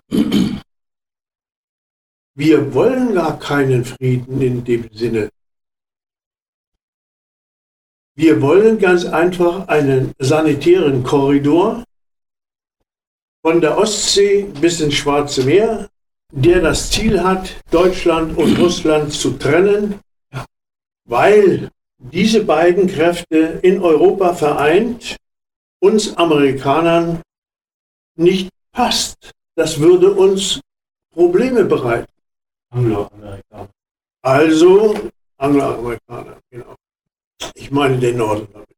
Also, dann kommt der nächste 2012 amerikanischer äh, Präsidentschaftskandidat und sagt, also wir wollen die Russen schon dazu bringen, dass sie endlich die Waffe nehmen und anfangen zu schießen. Und das Ganze wird in dem Brzezinski seinem Buch, das er da beschreibt, auch deutlich. Er beschreibt diese gesamte Geschichte und auch das strategische Ziel, Russland zu zerteilen welchen Stellenwert die Ukraine dabei einnimmt. Genau. Auch das formuliert er schon ganz genau. Genau. Und den Standpunkt, der, äh, also den, den Punkt der Ukraine, die Bedeutung der Ukraine in diesem Prozess formuliert er ganz genau. Und das, was er da formuliert, läuft ab. Ich komme zu den Medien. Das Erste, was in einem Krieg verloren geht, ist die Wahrheit. Also informiere ich mich auch über diese und jene Frage, über das tägliche Geschehen, nicht nur in deutschen Medien, ich lese auch die russischen Medien täglich und versuche für mich zu analysieren, wo stehen wir, wo geht der Laden hin. Die Panzer spielen dabei das Problem nicht. Sie sind ein Mittel, den Krieg zu verlängern. Wozu nutzt die Ukraine? Den Krieg zu verlängern, um Russland zu schwächen, das ist dabei die Zielstellung. Natürlich sind wir auch bereit, die entsprechenden Flugzeuge in die Ukraine zu bringen. Wenn es dann notwendig ist, dann machen wir das schon. Und wir finden schon eine Begründung, warum das dann nicht völkerrechtlich ist. Zielstrahl Zimmermann. Ja. Und äh, da finden wir schon eine Begründung. Ich habe lange darüber nachgedacht, über den 2 plus 4 Vertrag, Friedensvertrag. Ist es denn ein Friedensvertrag? Es ist kein Friedensvertrag. Es ist eine Deklaration, es ist kein Vertrag, äh, soweit ich das bisher weiß. In den Gesetzgebungsverfahren der Alliierten äh, im Nachhinein, nach dem 2 plus 4 Vertrag oder gleichzeitig, wurde dann das Besatzungsrecht aufgehoben. Und circa drei Monate später wurde es wieder in Kraft gesetzt durch ein Aufhebungsgesetz der Aufhebung. Äh, darauf bezieht sich wahrscheinlich Putin in seiner vorgestrigen Rede vor den Studenten, wo er sagt, also Russland ist, äh, Deutschland ist nicht souverän, ja. sondern unterliegt immer noch dem Besatzungsrecht. Nun kann man das mal analysieren und sagen, also Völkerrecht beinhaltet das Kriegsrecht, beinhaltet das Siegerrecht beinhaltet das Besatzungsrecht und das Recht der Kontrollrechte. Und was ist davon alles noch existent? Das weiß unsere Bevölkerung nicht. Und das sagen unsere Medien nicht. Warum sagen sie uns nicht? Weil sie uns in den Krieg treiben wollen. Wir sind mittendrin. Wir sind nicht fünf Minuten vor. Ja, wir sind 30 Sekunden vor dem scharfen Schuss. So weit sind wir bereits. Was machen diese Panzer aus? Ich habe es gesagt, sie verlängern den Krieg nur. Aber die Schändlichkeit äh, der Lügen in äh, den Massenmedien dieser Republik, wie sie sich als Republik bezeichnet, ist ja katastrophal. Wenn man solche Panzer, solche Waffen an die Front bringen will, dann braucht man Leute dazu. Diese Leute müssen ausgebildet sein.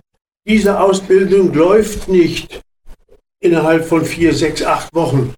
Die braucht Zeit. Die braucht Zeit.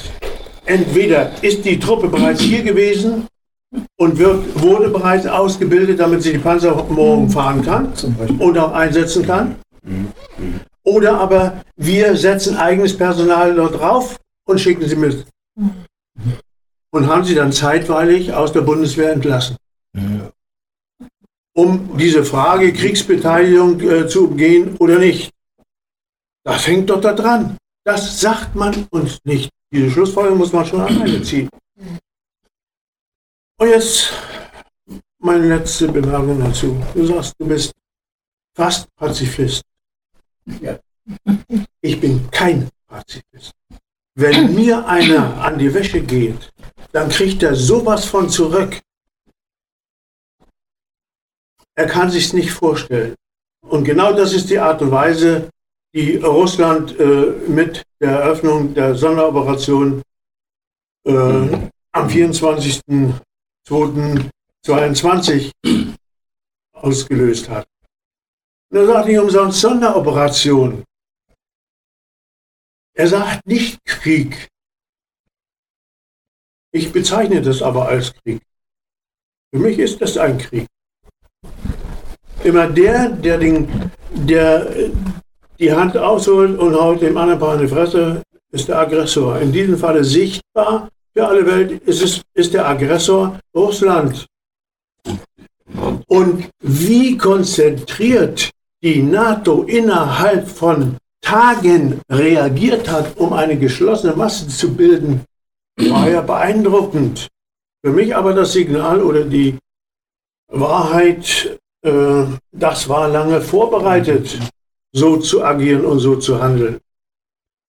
Und ich bin der Ansicht, Russland hat das so nicht ganz gesehen, auch ihre Handlung in der Ukraine nicht so gesehen. Für mich war immer diese humane Kriegführung, äh, die dort an den Tag gelegt wurde, ein Hindernis, ein Grund, besser gesagt, mehr Menschenleben zu opfern. Jeder Tag, der äh, ein Krieg läuft, den er länger läuft, kostet auf beiden Seiten Unmengen, ungezählte mehr Tote. Und das ist das Ergebnis dieser ganzen Zeit, in der wir leben. Es wird sich die Zahl der Toten erhöhen. Ich hoffe nur, dass die Russen tatsächlich nicht alleine handeln, sondern im Rahmen der Schossstaaten diese ganze Aktion untereinander abgestimmt haben und dass der Umbruch dieser Welt, nämlich von der die Wandlung von der unipolaren in die multipolare Welt, ja, konzentriert stattfindet äh, und abgestimmt stattfindet. China verhält sich gegenwärtig ruhig. Ich bin aber überzeugt, dass die diplomatischen und äh, alle Beziehungen äh, darauf ausgerichtet sind, Russland zu stärken, das Kreuz zu stärken. Ja, und bin gespannt, das jetzt abzuschließen, auf den 24. 2.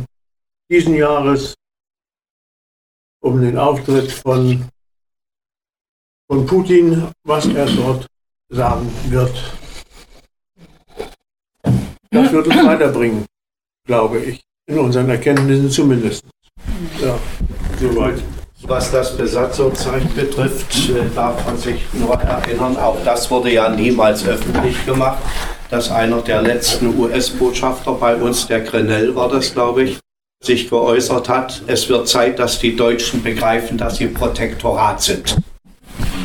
Ähm, die andere Sache, was Putin betrifft, ähm, äh, ich erinnere an äh, die Geschichte, das haben wir schon mal vorm Rathaus äh, hatte, das, ich weiß nicht, wer das jetzt war, ins Gespräch gebracht, die Äußerung von Machiavelli.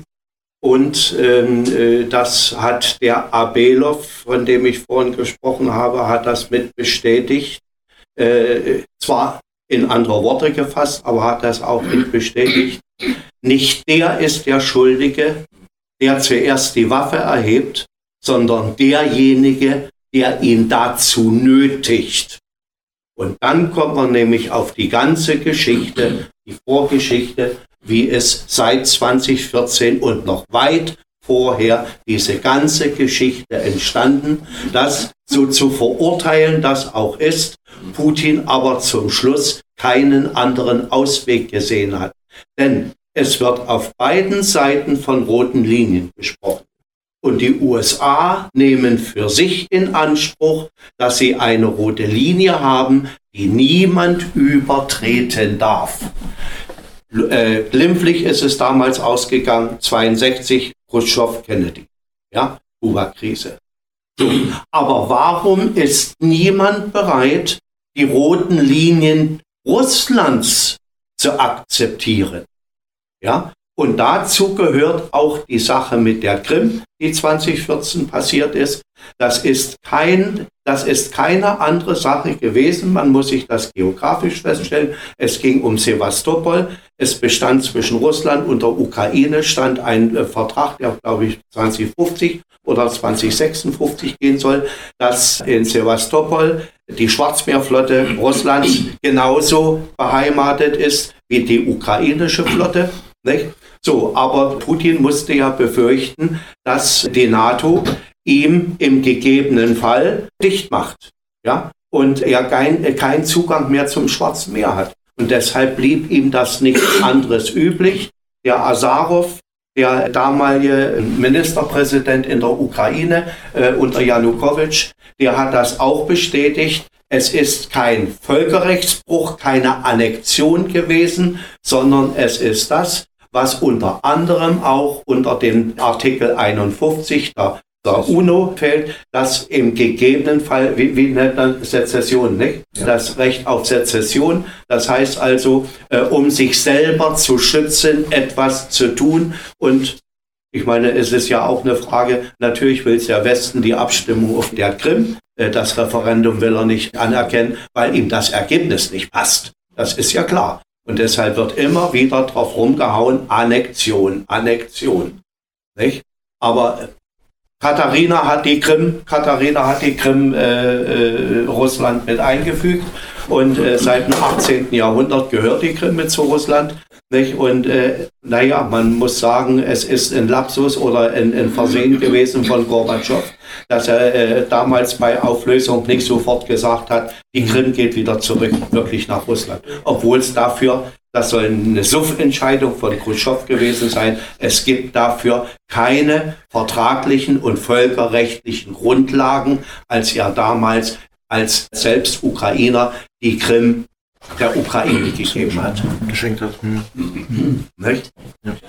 So, ich wollte meinen Gedanken noch äh, ergänzen, was eigentlich auch immer wieder hier betont wichtig ist.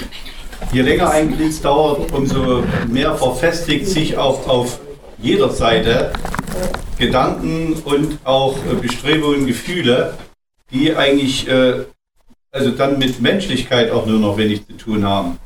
Und äh, wollen wir uns doch nichts vormachen, wer das äh, intensiv auch verfolgt. Äh, man kann wirklich nur sagen, Putin mit seiner Regierung äh, versucht oder die ganzen Jahre versucht hat, eine gewisse Besonnenheit an den Tag zu legen. Äh, es gibt genügend auch Scharfmacher, auch äh, seitens Russlands und in Russland. Wer ab und zu vielleicht mal die Gesprächsrunde da im Fernsehen sieht, die der Solovyov durchführt, dort ist das ja zu erkennen. Und man jetzt aber auch schon Vergleiche mit dem großen Vaterländischen Krieg äh, beginnt herbeizuführen. Stavai, Strana Akronnaya wird schon abgespielt. Dieser Gedanke also, was das also, wie man das also einordnet, was das für eine Entwicklung nimmt. Meine Hoffnungen sind nur im gewissen Sinne, so wie es auch äh, durchaus den ein oder anderen führenden Militär in den USA gibt, die offensichtlich ein bisschen ihren Geist zum Nachdenken nehmen, aber möglicherweise auch gezwungenermaßen, weil man erkannt hat, wo es hinführt und wo möglicherweise auch dann die wirtschaftliche Entwicklung letztendlich hinführt. Das ist eine gewisse Hoffnung, äh, die sich bei mir noch irgendwie ein bisschen breit macht, äh, dass da eine Chance sich in den nächsten Monaten eventuell ergeben könnte. Ich möchte mal gerne hier anknüpfen. Herr Klammer hat sich noch vorher gemeldet. Okay. Der Höflichkeit halber. Äh, ich möchte mal einen Gedanken in die Runde werfen, in der Form. Warum wird diese Sonderoperation mit so wenig Kräften in Anführungsstrichen geführt? Sie täglich zunehmen, keine Frage. Aber die Gesamtkonstellation der NATO und die Gefahr eines Angriffs der NATO zwingen praktisch die Russen an ihren gesamten Grenzen ihre Streitkräfte so zu verteilen, dass ein 1941 nicht nochmal möglich sein wird. Deshalb auch die gegenwärtige Umstrukturierung und die Aufstockung der Armee, was ein Teil der Rede am 24. von Putin sein wird. Der nordwestliche äh, Militärbezirk, also Kaliningrader Gebiet, äh, ist dermaßen bewaffnet und auch personell aufgefüllt, dass es da schwer sein wird, von Seiten der NATO einen Durchbruch zu erzielen. Wer sich daran erinnert, 2018 haben wir äh, mal eine ähnliche Veranstaltung durchgeführt mit unter dem Thema die NATO in der Ostsee. Äh, da hatte ich eigentlich prognostiziert damals, ja, der Krieg wird um Kaliningrad, Kaliningrader Gebiet äh, gehen und dann so in etwa um 27 bis 30 äh, ausbrechen. Das war so die Zeit, die ich berechnet hatte, die man braucht, um entsprechende Bewaffnung zu schaffen, also aufzurüsten. Ja, das ist die, diese Seite. Da, wo Krieg gespielt wird, um die Ukraine. Im Süden ist man auch gut aufgestellt, aber vor allen Dingen im Osten. Und man hat die Triade nicht umsonst wieder erweckt. Triade. Und nicht umsonst sind gegenwärtig bereits Schiffe, unter anderem die Goschkov im Atlantik und demonstriert mit einer Sekundenrakete über zigtausend äh, Kilometer. Ja. Wie gut man dann doch schießen kann. Das heißt also, die russische äh, Kraft erreicht auch bis auf das amerikanische Festland. Und die U-Boot-Flotte ist entsprechend auch ausgerüstet. Gegenwärtig neuesten modernen Waffen die äh, Poseidon-Torpedos gewährleisten auch einen Angriff der amerikanischen Küste. Ja, die Flugzeugträgergruppierungen, die als lange Arme äh, der Amerikaner praktisch äh, in aller Welt agieren, sind aufgrund dieser Waffen nicht mehr sicher. Aber all diese Kräfte muss Russland vorhalten, damit eben die andere Seite gewarnt ist und nicht aus Leichtsinn auf den Knopf drückt. Das wollte ich nur mal reingehen. Wir haben eine Einschätzung erhalten, die darauf hinausläuft, dass es 15 Sekunden davor ist. Umso wichtiger, ich denke, ist die Frage, was können wir tun? Äh, und würde ganz gerne jetzt zum zweiten Teil äh, der Diskussionsrunde kommen. Was kann man als Bevölkerung eines Landes, und dazu zählen wir uns ja alle, tun, um diese Angelegenheit naja, zu stoppen, ist natürlich jetzt sehr hochtrabend, aber sagen wir erstmal im ersten Schritt zu erschweren. Vielleicht nutzen wir eine kleine äh, Denkpause von vielleicht drei, vier Minuten. Jetzt äh, kommt natürlich Teil 2, über den wir auch noch reden müssen. Was können wir tun? Ja. Ähm, ich kann jetzt natürlich nur mal als Ausgangspunkt das nehmen, was Aufstehen Stralsund schon gemacht hat, zusammen mit der Stralsunder Friedensbewegung, haben wir alle Bundestagsabgeordneten im März angeschrieben, ich betone alle, äh, und zwar nicht als Serienbrief, die kommen nämlich nicht durch. Das wird definitiv gleich rausgefiltert. Das heißt, wir mussten uns schon die Mühe machen, jeden Einzelnen anzuschreiben. Haben natürlich alle den gleichen Text gekriegt, wurde auch reinkopiert und so weiter. Die Antwort war, kam von etwa 20 Bundestagsabgeordneten.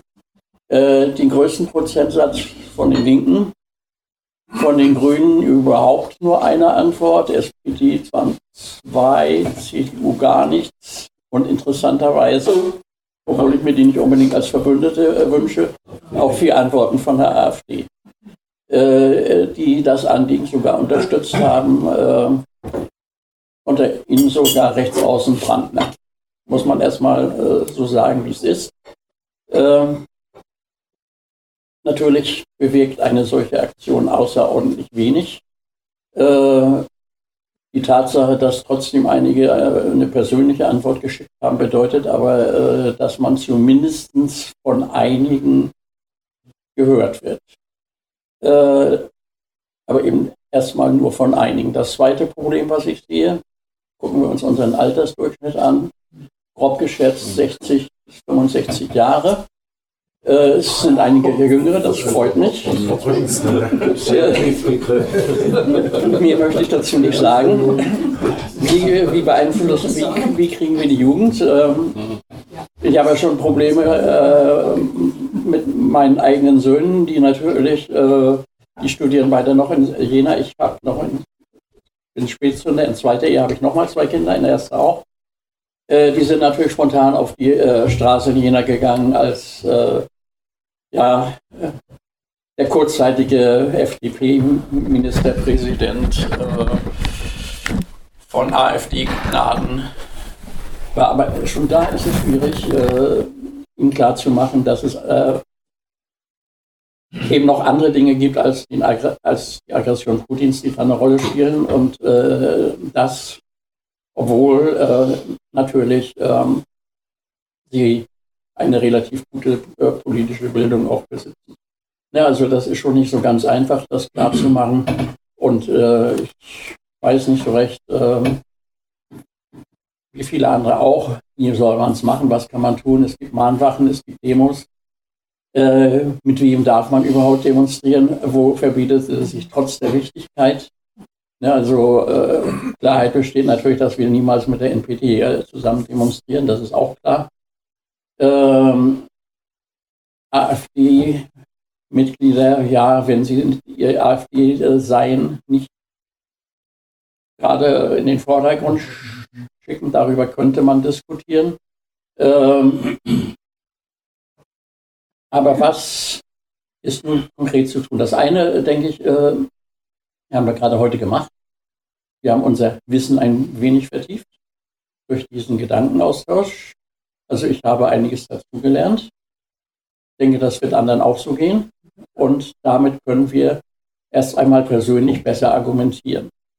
Ne, es ist sicherlich nur ein ganz kleiner Schritt.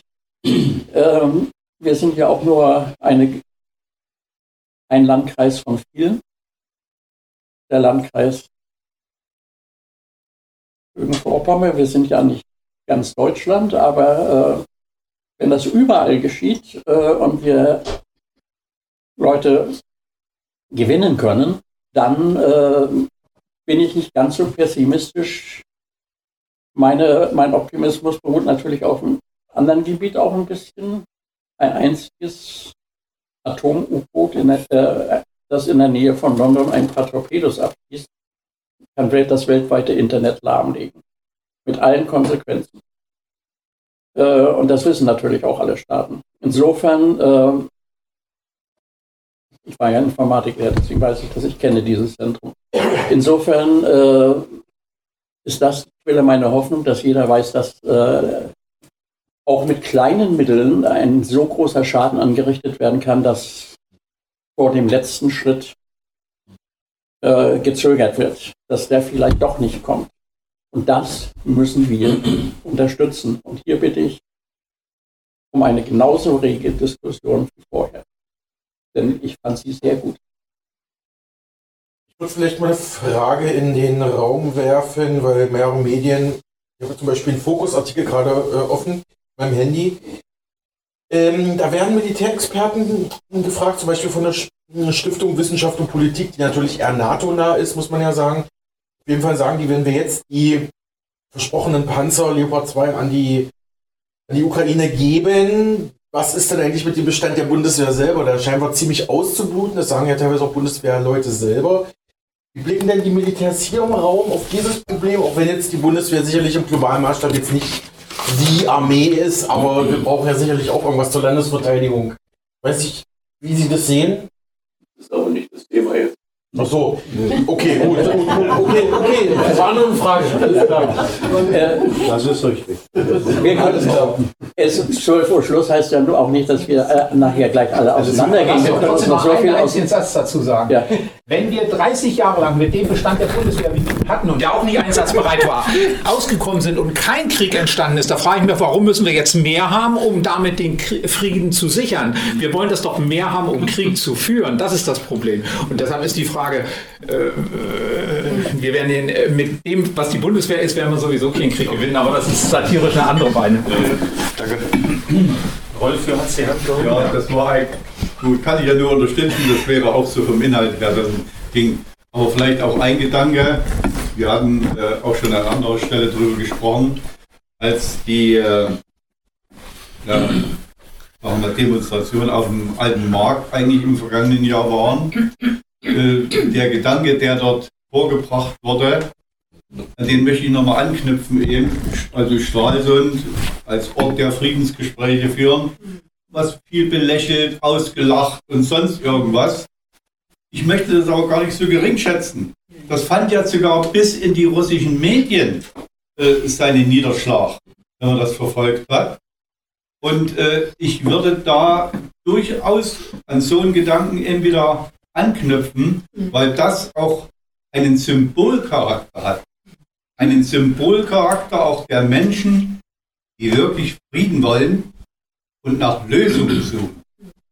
Also solche Gedanken äh, finde ich gut und wäre wichtig, auch im Rahmen der Stadtbürgerschaft und ähnliches vielleicht auch wieder äh, oder nochmal immer wieder äh, zu befeuern wurde ja von Schwerin schon sogar abgeschmettert. Ja, ja wie gesagt, das ist ja das Schlimme. Es geht mir um den, diesen Symbolcharakter, ja. den es nach außen trägt.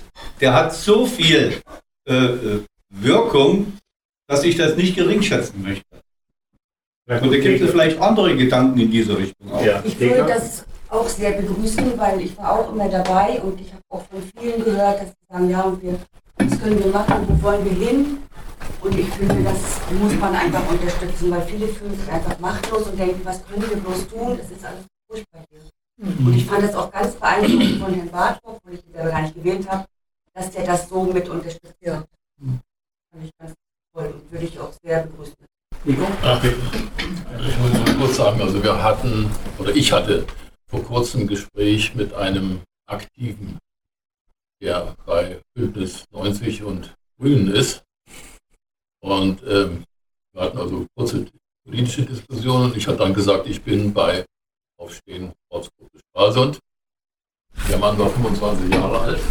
Wie gesagt, aktiv beim Bündnis Grün. Und fragte mich dann, was ist denn das Aufstehen? Also das hat natürlich Böses. Ne? Also von daher, wir müssen auf jeden Fall sehen, dass wir noch ein paar Leute kriegen und auch welche, die ja etwas jünger sind. Also das halte ich ganz wichtig. Und letztendlich beim Verbreiten, es war jetzt nochmal das Gespräch von der AfD, als Aufstehen in Stralsund gegründet wurde, hatten wir zwei Damen von der AfD dabei. Wir hatten SPD, wir hatten einen von der CDU. Der war von der Stadt, ja, vom Stadtparlament.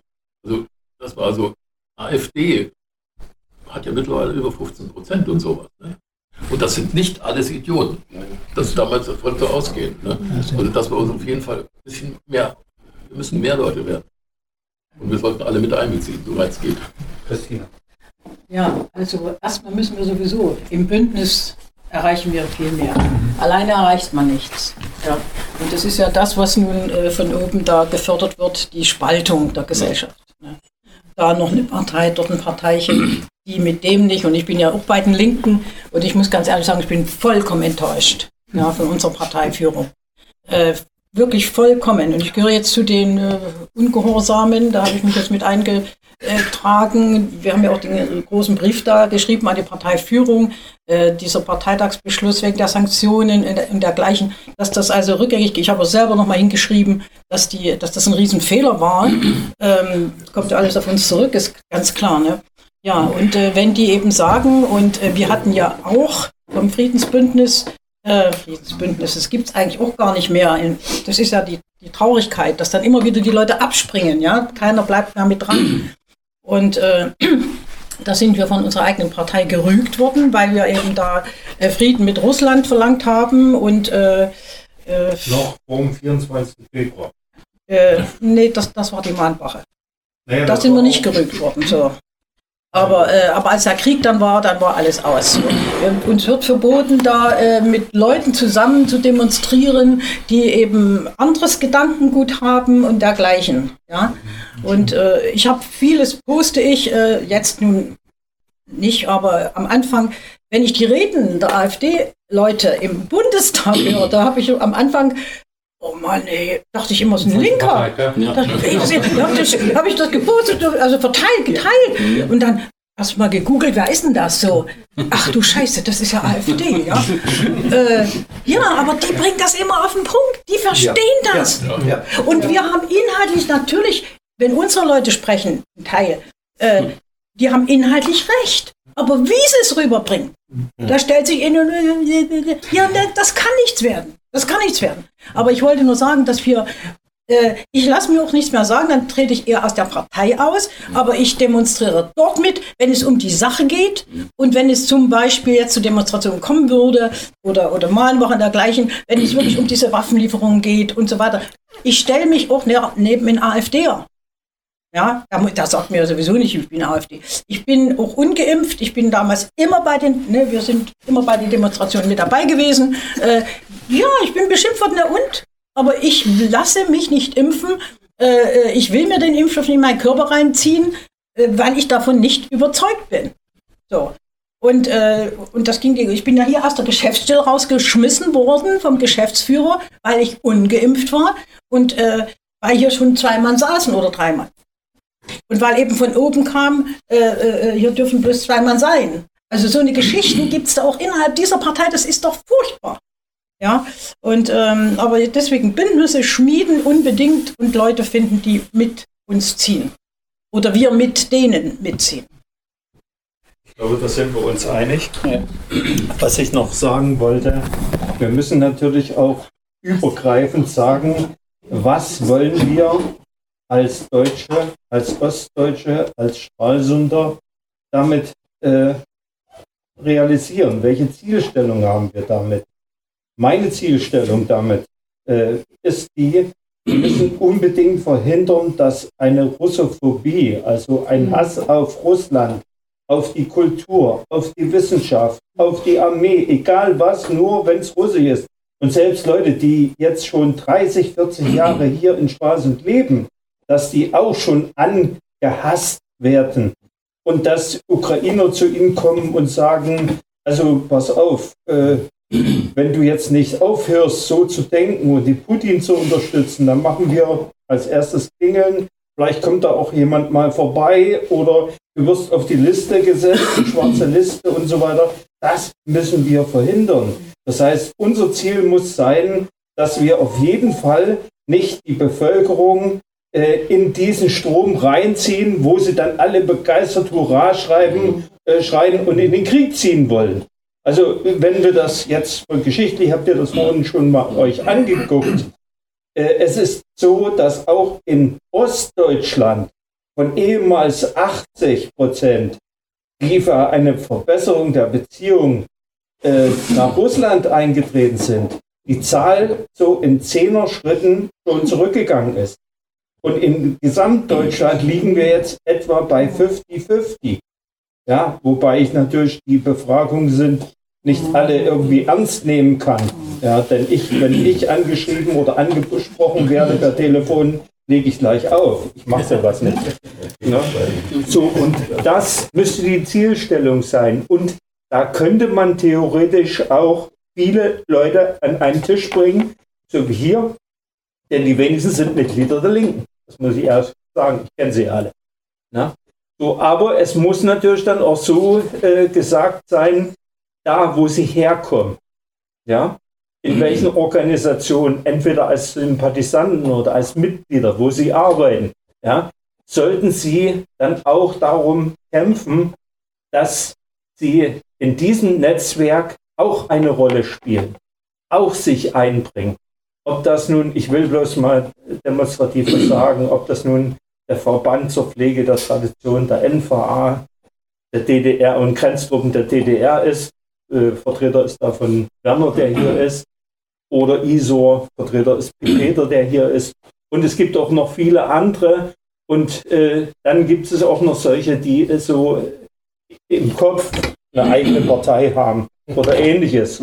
Und ich möchte noch mal darauf hinweisen, du kennst das, unser erster Vorsitzender, der ist jetzt in der Partei die Basis und organisiert die Montagsveranstaltung in Straße mit. Ja? Aber sie waren auf unseren Veranstaltungen, auf unseren Mahnwachen gewesen, haben da auch mal kurz Reden gehalten. Aber als ich dann mit ihnen ausmachte, wir treffen uns hier in der Geschäftsstelle, haben sie gesagt, nö.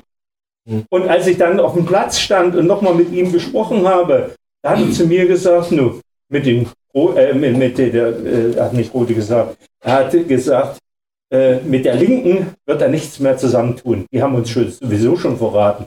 Ja? Und äh, suggeriert wird in unserer Partei, ja, die Basis ist ein Ableger der AfD oder so. Totaler Quatsch. Ne? So, und das sind die Dinge, wir sollten zusammenarbeiten, weil einzeln erreichen wir gar nichts. Und das Schlimme ist ja bloß, ich kenne ja die Meinung, Mittwochsveranstaltungen, die übrigens nicht mehr weitergeführt werden. Anfragen sind gegangen an, äh, an die BFD, Bürger für Stralsund. Und äh, die Montagveranstaltung ist nach wie vor in Stralsund. Aber sie wollen beide nicht zusammengehen, obwohl auf jeder Veranstaltung gesagt wird, wir wollen das. Aber es kommt nicht zum Ergebnis. Und bei uns ist das so, wenn wir sagen, okay, nehmen wir ein Beispiel Marianne Linke, will auftreten an der Mittwochsveranstaltung, nee, du bist von der Linken. Ne? Du nicht. So, aber wenn andere von den Linken, wo es eindeutig klar ist, dass sie von der Linken sind, wie Olga Voth zum Beispiel, oder die beiden Vintana Schmitz, ne, dann dürfen die auftreten. Aber nicht den Namen Die Linke verwenden, sondern in ihrem eigenen Namen als, äh, wie sagt man so schön, Bürger für Stralsund oder sonst wo, dürfen sie auftreten und dürfen, dürfen auch etwas sagen. Und ich glaube, die Linke ist auch nicht erpicht, sehe ich auf der Seite von Christina, äh, dass sie dann zu sehr in den Mittelpunkt gerät als Russlandfreund. Und es wird sogar, wenn ihr die Ostsee-Zeitung mal gelesen habt, äh, wo Marianne Linke auf eine Sache von mir hin, wurde sie, es wurde ihr zugeschrieben und es wurde weiter dann äh, gemacht. Ich weiß auch, wer es gemacht hat von den Linken. Marianne wurde dann als Putin-Freundin äh, hingestellt in der Ostsee-Zeitung. Marianne war begeistert und wusste aber bloß nicht warum. So, das sind so die Dinge, wo ich sagen muss, ich das ich mal sagen wollte. Ich muss mich verabschieden. So, danke für ich danke für die, die Beiträ für die guten Beiträge. Das war wirklich lehrreich für uns. Schönen Dank. Mach's gut. Ja, mach's gut. Ja, gut. Bitte. Ja, also ich bin ja in dem Parteienspektrum überhaupt nicht unterwegs. Aber ich erinnere mich an deine Bemerkung eben mit der Ausstrahlung dessen, was hier passiert, auch in russischen Medien. Und zu dem Aspekt, der berührt mich eigentlich sehr. Ähm, es ist eingangs gesagt worden, wir unterhalten Beziehungen zu Institutionen in Russland. Die sind mehr marinehistorisch, kulturgeschichtlich unterwegs. Also ich rede vom Zentrum für Unterwasserforschung der Russischen Geografischen Gesellschaft in St. Petersburg. Da geht es um Unterwasserarchäologie in der Ostsee. Diese Institution, die ist aber höchst brisant angebunden am Verteidigungsministerium. Shoigu ist der mhm. Präsident und ansonsten sind sie in der, in der reichen Tradition der Hydrographie Russlands unterwegs und äh, ja, hochgradig politisch insofern, als sie an den äh, Erkundungen im finnischen Meerbusen zur Nord Stream-Trasse unterwegs waren. Daher resultiert eigentlich der Hintergrund. So, und mit denen unterhalten wir seit über zehn Jahren enge Beziehungen. So, und inzwischen nicht nur in unserer Generation, sondern das ist eine sehr junge Struktur, die sehr dynamisch unterwegs ist. Und da haben wir nun inzwischen ja, konstante Beziehungen zu der Generation davor. Die Frage lautet ja generationsübergreifend. Was mir ganz wichtig ist, generationsübergreifend unser Einfluss äh, auf die russische Gesellschaft. Dass die merken, hier sind nicht nur Idioten unterwegs. Das ist mir das Allerwichtigste. Ich möchte wissen, dass ich denen auch auf Dauer noch in die Augen gucken kann. Da möchte ich meinen Beitrag zu leisten. Und was mir aufgefallen ist, äh, nach dem 24. habe ich mehrere Anrufe gekriegt, unter anderem eben von, der, äh, von Vertretern der jungen Generation aus dieser Organisation, äh, besorgte Nachfragen von der jungen Generation aus dem Museum Weltozean in Kaliningrad, staatliches Museum, äh, tief strukturiert, hoch angesehen. Sivkova äh, hat hohe Auszeichnungen. Sivkova? Nein, nein, nein, nein, nein. Nee. Ihr Mann ist, ist Marineoffizier gewesen, Loscher. Das, nee, nee. Ja. Das ist nicht, nicht. Äh, Sivkov ist nicht äh, hoch angesehene Struktur, aber die, die tragende Struktur, das sind junge Leute, Mitte 30, Mitte 40. Und zu denen haben wir Beziehungen. Und die möchte ich pflegen. Das, äh, das äh, ist so ein Begriff geprägt worden von unseren russischen Freunden, Volksdiplomatie. Also in der, in der Struktur äh, Kaliningrad, Swinoujstie, Olsztyn, basierend auf den Militärs der 24. Brigade in Swinoujstie, ist diese Organisation gegründet worden. Aber die versuchen auch in die nächste Generation zu kommen und mit denen spielen wir auch zusammen. Das ist mir das Wichtigste, dass wir, wir, wir unterhalten die Beziehung doch noch. Und die müssen auch so rum ausstrahlen. Das geht. Das geht. Ich habe es ich hab's gemerkt an dem Interesse. Mensch, wie siehst denn du das jetzt nach dem 24. Seht ihr, dann habe ich mich dazu geäußert. Na gut. Ja. Und dann ist man sehr schnell auf einen Nenner. Aber man spricht miteinander und generationsübergreifend. Und nicht vordergründig zur Politik, die kommt dann, zweifellos. Aber der Arbeitsgegenstand ist unsere Kulturgeschichte. Das ist eigentlich der Kern. Wir kommen hier nicht aufgesetzt politisch daher, sondern wir kommen aus der Normalität unserer kulturellen Beziehungen. Und dann berühren wir irgendwie mal die aktuelle Politik. Und dann kehrt die sich sehr schnell. Dann sind wir sehr schnell zu Hause. Da wollen wir nichts erzählen. Das geht. Aber Bloß wir müssen die Beziehung halten. Aber das ist nicht einfach. Nee. Ihr wisst ja, viele von, von euch wissen das, dass ich sehr intensiv an der Hochschule Stralsund zusammenarbeite mit äh, mehreren Hochschuleinrichtungen und äh, Forschungsstätten in Kaliningrad, Irkutsk, Moskau, äh, St. Petersburg und so weiter und auch als Dolmetscher arbeite. Die Projekte, die dort angedacht sind, und die dann auch in den zivilen Bereich reingehen, mhm. mit Unterstützung des Gouverneurs und, und, mhm. und, und auch in Straßen dann ja. Unterstützung beim OB gefunden haben, die sind alle mit dem 24. abgebrochen. Ich habe mit vielen ja. gesprochen, ja, nur noch Privatkontakte. Über die rede ich ja auch gar nicht. Ich rede ja über diese persönlichen Dinge, die über diese Strukturen aber laufen. In diesen Strukturen sind ja Menschen. Und wir haben Beziehungen zu diesen Menschen. Und mhm. die fragen mich. Und ich frage sie. Mhm was da für eine Struktur ist, das völlig wurscht. Mhm. Aber die Beziehungen sind ja da, das Netzwerk ist ja da. Mhm. Darauf zu warten, bis da irgendeine große Struktur funktioniert, vergessen.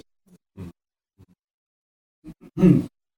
Gut, Rolf. Das wollte ich auch nochmal eigentlich unterstützen, weil ich das aus meinem eigenen Bekanntenkreis in Russland ja kenne.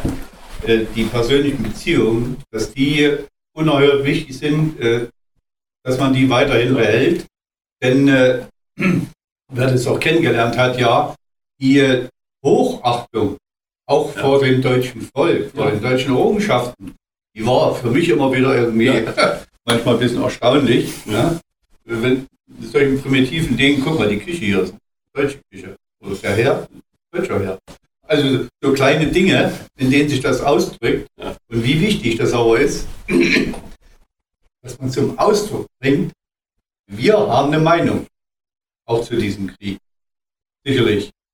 Aber ihr seid Menschen für uns. Und das ist das Wichtigste. Gut, Peter? Ich möchte gerade nochmal die Frage der Kultur hervorheben. Von Seiten der Regierung wird ja alles getan, dass russische Bürger, die irgendwie Kultur nach Deutschland gebracht haben und jahrelang in Deutschland vertreten waren, angefangen von Kommunisten, Komponisten und weiß der Teufel was, das einfach abgelehnt wird, auftreten zu lassen. Das ist ja auch ein Zeichen dafür, dass man von Seiten der Prominenz Angst hat, dass über die Kultur weiterhin die Verbindung bestehen bleibt zwischen Deutschland und Russland. Und das wissen die, dass gerade Kultur eine enge Verflechtung sein kann und ist. Und deswegen wird alles unternommen, dass da äh, eben äh, Leute nicht mehr auftreten dürfen, Bücher verschwinden aus den Regalen und so weiter und so fort. Also ein ganz, ganz großer Aspekt, Aspekt ist die Frage der Beziehungen und auch auf der Basis der Kultur, um im Gespräch zu bleiben. Auch bei uns in Deutschland. Nicht? Man kann also auch mit, mit den Deutschen darüber sprechen, was weißt du überhaupt über Russland oder über die russische Kultur? Und da wird man wahrscheinlich oftmals Erschreckendes feststellen. Besonders bei der Baerbock. Ja. Wobei ich natürlich ergänzen muss, wir reden jetzt von Deutschland. Äh, wir haben immer noch, früher hatten wir DDR-zentristisches Denken und jetzt haben wir Deutschland-zentristisches Denken. Ja, also wir beziehen das immer auf uns. Aber das gleiche Problem äh, gibt es in ganz Europa. Und ich will dann noch mal was zu USA sagen. Aber wenn ihr mal überlegt, dass die Länder Finnland und Schweden Antrag gestellt haben auf Mitglied in der NATO. Bei Finnland wahrscheinlich Mitglied, weil keiner gegen gestimmt hat. Aber bei Schweden äh, sagen wir, sind die äh, Türken dagegen, weil die nicht die Kurden ausliefern. So, und dort ist es so, die haben systematisch, ich habe das verfolgt, über die Jahre aufgebaut, dass in der Bevölkerung immer stärker diese Russophobie und dieser Russlandhass hochgezogen wird. Ganz schlimm in äh, Finnland, wo man sagen muss, Finnland ist eigentlich ein Land, was von der äh, sagen wir, sowjetischen Seite sehr unterstützt wurde, geholfen wurde. Und äh, dieses Land wäre nie so aufgeblüht, wie es jetzt ist, wenn sie nicht diese guten Beziehungen hatte. Und ich habe selbst mit finnischen Offizieren noch zusammen studiert. Die waren damals, äh, sagen wir, auf keinen Fall anti-russisch oder anti-sowjetisch eingestellt. Das war nicht der Fall. Aber wenn man jetzt so die Reden hört von den entsprechenden Politikern in Finnland, das sind ja fast so eine Russenhasser wie die Polen und die Balten. Ja, und wenn ihr das hört, diese äh, Beschluss ja, von Estland, da ist ja auch ähm, Finnland beteiligt, dass sie eventuell eine Blockade machen wollen der Ausgänge vom finnischen Meerbusen und damit würden dann zumindest in Friedenszeiten Schiffe kontrolliert werden. Man glaubt doch nicht etwa, dass die Russen das zulassen würden, dass estnische, drei Kriegsschiffe haben sie, kleine Minenleger und so, dass sie da vorgehen vom Tanker, den stoppen und anschließend kontrollieren, wo geht das Öl hin. Ja, Im Ernstfall werden die ihre Kriegsschiffe mitschicken.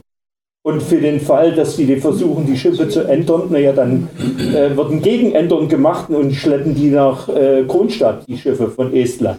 Ja, ich sage mal jetzt, ihr nehmt das mal ironisch. Ne? Äh, diese Dinge muss man klipp und klar sagen. Und jetzt noch ein Wort. Äh, ich habe über Weihnachten Besuch äh, meiner Tochter aus Amerika gehabt. Meine Tochter ist in Amerika Direktor bei Apple. Ja, deswegen auch dieses Ding, ein Geschenk von mir. äh, und andere Geräte. Sie ist verantwortlich für die Computer-Teil äh, der Produktion und Chip-Produktion. 29, 29 Milliarden Dollar Jahresumsatz in ihrem Bereich. So. Und äh, ihr Mann ist gebürtiger Brasilianer italienischer Abstammung und äh, ist einer der weltbesten Werbemanager oder Werbeleute äh, und arbeitet auch bei Apple. So, das Ergebnis war, äh, ich konnte natürlich nicht so toll Englisch mit ihm über politische Themen reden.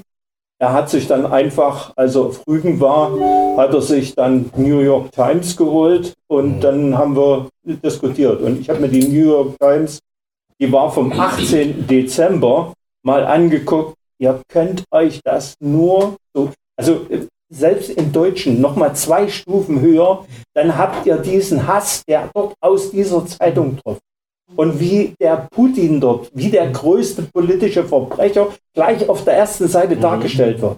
Und dann gibt es den Sonderteil. Der Sonderteil, ich habe mal einen Teil übersetzt, ich werde es vielleicht nochmal rumschicken an Siegfried Fischer, das weiß ich jetzt noch nicht genau. Es ist, und die Masse ja, äh, der Abonnenten, ich sage mal der normalen Bevölkerung, die werden ja sowieso schon zig Jahre in, in Antisowjetismus, Antikommunismus, und jetzt Antirussismus wird geprägt. Soweit die Expertenstimmen aus Stralsund bei der Diskussionsrunde Fast ein Jahr Ukraine-Krieg wie weiter, die kürzlich in der Ostsee-Hansestadt abgehalten wurde, gemeinschaftlich organisiert von der Partei Die Linke und von der Sammlungsbewegung Aufstehen.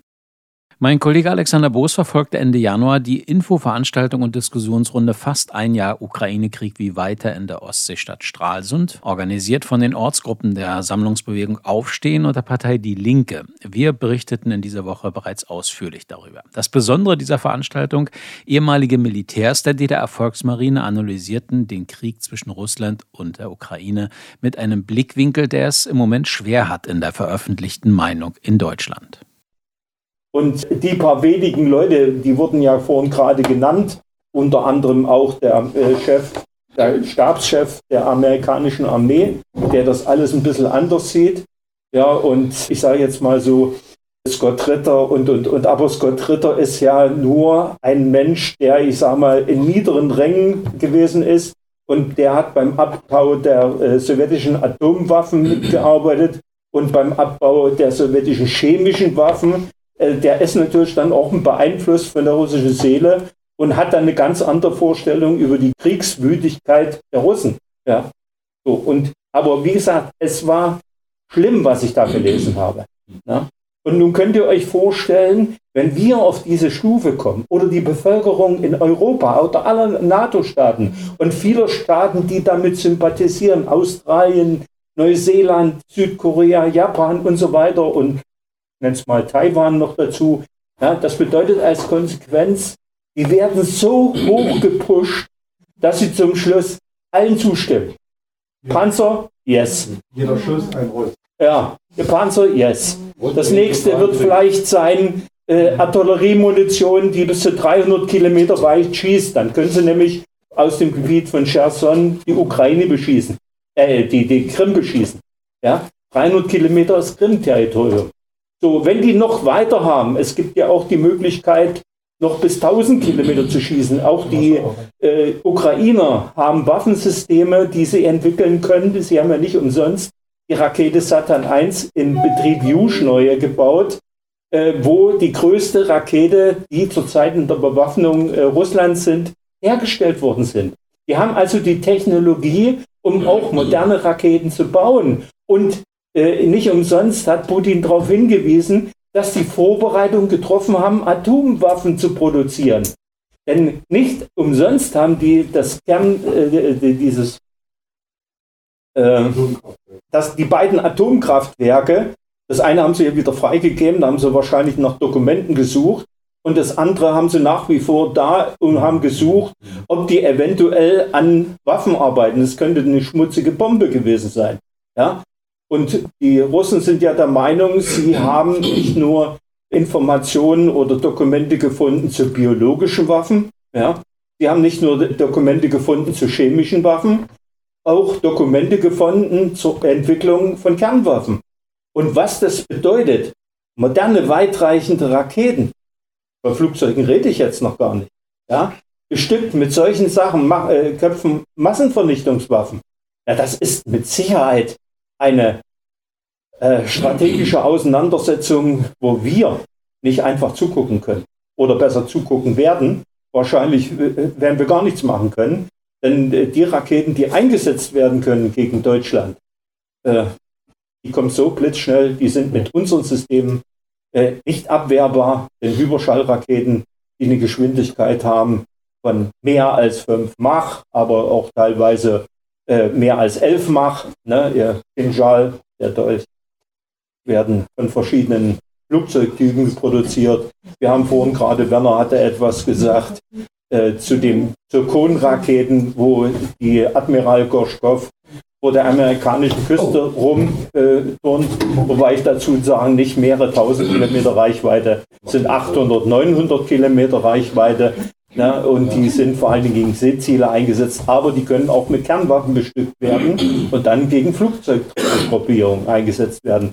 Also diese ganze Entwicklung, ich sehe das jetzt ein bisschen aus der militärtechnischen Seite, ist so gefährlich und die Entwicklung geht Stufe für Stufe und die Bevölkerung wird immer wieder dahinter gebracht, ja, das müssen wir machen. Und es gibt genug Idioten, die erklären, dass es völkerrechtlich verbindlich oder gut ist oder nicht die rote Linie überschritten wird.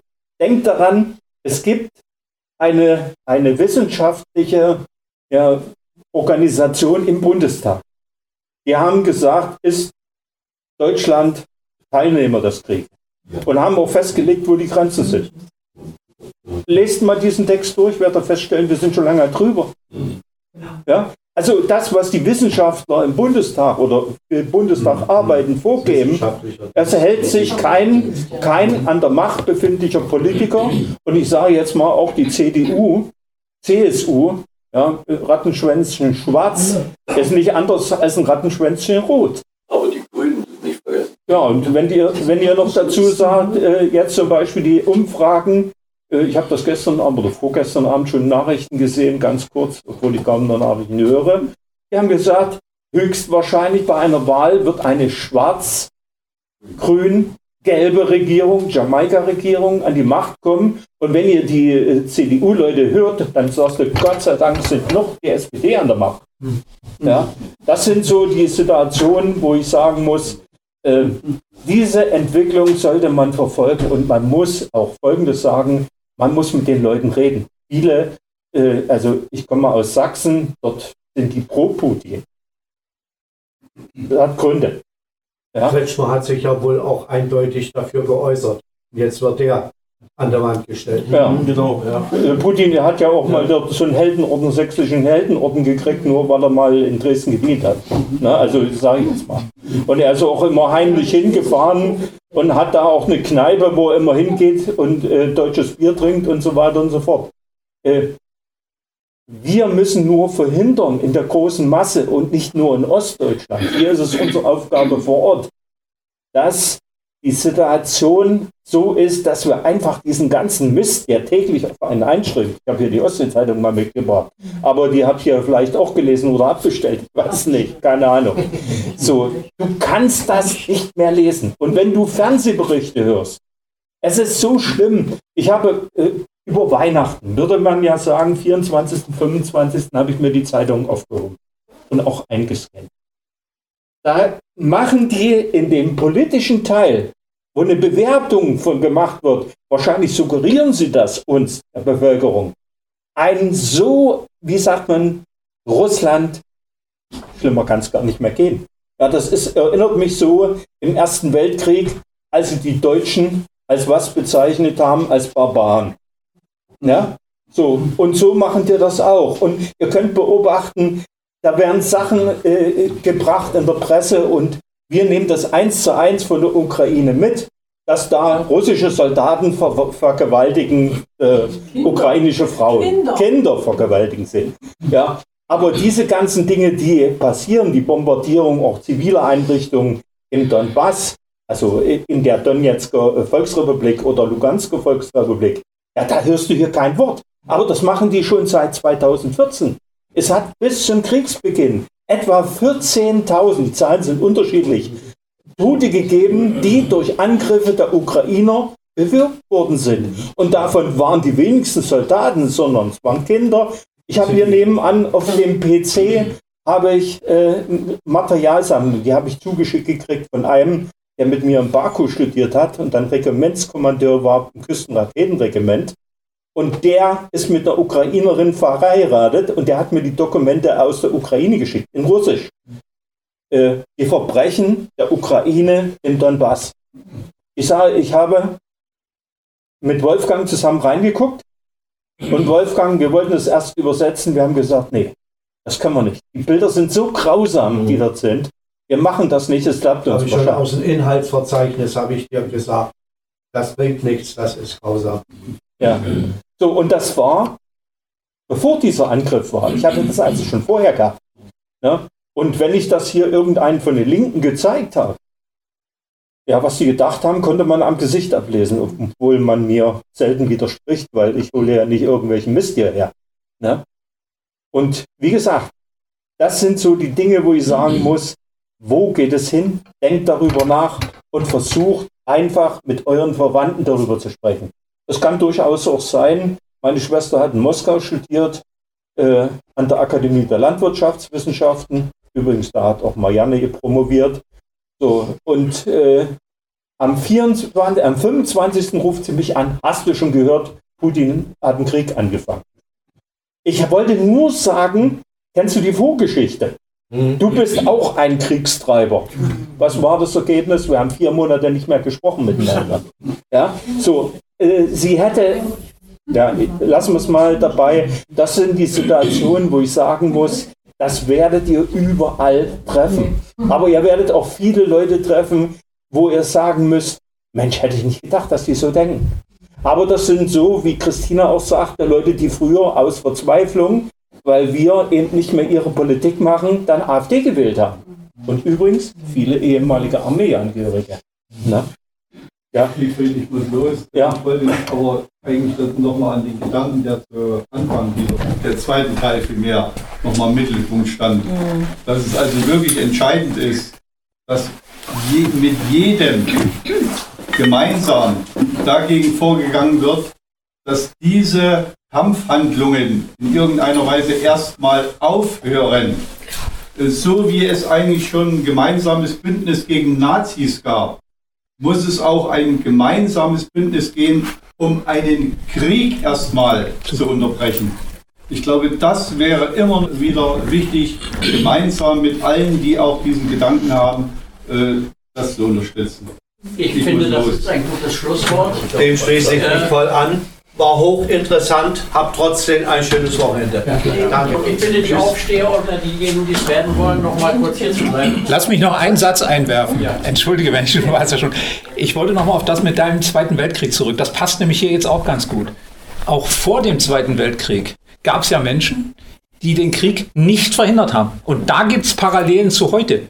Das gab die KPD, es gab die SPD, die haben sich auch nicht einig gefühlt. Da sind auch Schuldsachen. Wenn wir das heute sehen, können wir auch mal dorthin gucken, warum haben die nicht geschafft, die Nazis und den Faschismus zu verhindern? Und wie wollen wir das, wo ich davon ausgehe, diese Kraft, die damals existiert hat, KPD und was ich sagte, ich glaube, die ist heute gar nicht so in Deutschland zu finden. Ich habe da vielleicht eine falsche Vorstellung oder so. Aber wie wollen wir dann das heute schaffen? Aber man sollte da wirklich eine Parallele suchen. Interessant ist die Parallele mit der Zeit. Acht Jahre. 33 bis 41. Ja. Ne? Jetzt waren es auch acht Jahre. Ja. 14 bis 22. Ja, ja. Und, ich möchte äh, jetzt dann noch den Linken danken. ich habe noch eine letzte Frage. Und zwar ist bekannt, ob es auf höherer Ebene einen Weg der Diplomatie gibt, geheime also wenn ich mal darauf antworten kann. Ähm, ihr wisst ja, dass ja, unser, ja unser Bundeskanzler in China gewesen ist. So. Und äh, dort ist es so, dass in russischen Zeitschriften die Vermutung angestellt wird, auch teilweise im Westen, dass er versucht hat, einen Kanal aufzumachen, einen geheimen Kanal, um eventuell Möglichkeiten zu äh, verifizieren, ob wieder russisches Gas über noch ein Teil der äh, Nord Stream 2 geliefert werden kann und im Gegensatz auch diskutiert werden kann, die Gefahr der Lieferung und der äh, Erweiterung des Krieges. Ob das nun so weit gekommen ist, kann ich nicht sagen. Aber gegenwärtig denkt man darüber nach, äh, von russischer Seite, dass es passieren könnte, dass sie die gesamten diplomatischen Dienste im Westen abziehen würden. Da gibt es überhaupt keinen äh, Kontakt. Es soll noch ein heißes Telefon geben äh, zwischen Generalstab der russischen Armee oder der russischen Föderation und Amerika. Na, aber wie weit? Keiner kann das sagen. Und wenn jetzt es wirklich passiert, dass es sich im Krieg befindlich äh, mit der NATO und dann im Prinzip dann auch ihre Botschaftsposten verlassen, was ich natürlich nicht glaube. Was wird dann mit uns? Ne? Und das ist auch noch ein Punkt. Es kann durchaus sein, dass wir dann im Prinzip als Putin-Anhänger auch noch verfemt werden. Oder vielleicht noch schlimmer, ihr habt das ja in der Zeitung gelesen, gibt Leute, die sind im Knast und warten darauf, dass ihre Anklageschrift kommt. Und die wollten nur keinen Krieg mit Russland. Ja? Also das kann uns auch passieren. Ja, dann müssen wir in den Untergrund gehen. Ich sage es jetzt mal so.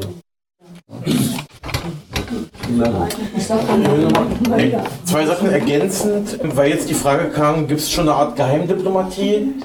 Zu Ihrer Frage nach Geheimdiplomatie, ich hatte jetzt in der aktuellen Welttrends-Ausgabe, ich weiß den Autor nicht mehr, gelesen, da hat jemand geschrieben, aber das geheime Treffen der Chefs der Auslandsnachrichtendienste CIA, William Burns und Sergei Narishkin vom, also vom russischen Geheimdienst SWR sowie weitere verschwiegene hohe US-russische Austauschformate dienen wahrscheinlich der Auslotung von potenziellen Auswegen vermutlich so Ende letzten Jahres geschrieben worden, der Text, aber mehr kann ja. ich jetzt auch nicht liefern. Ich muss dazu sagen, da ja. spielt die Türkei eine Rolle. Das heißt, die haben sich in Istanbul getroffen. Ja? Aber die Situation ist inzwischen so weit, dass, naja, ich habe es mhm. im schlimmsten Falle gesagt, und äh, Deutschland macht etwas anderes äh, als die anderen europäischen und NATO-Staaten, vor allen Dingen die USA.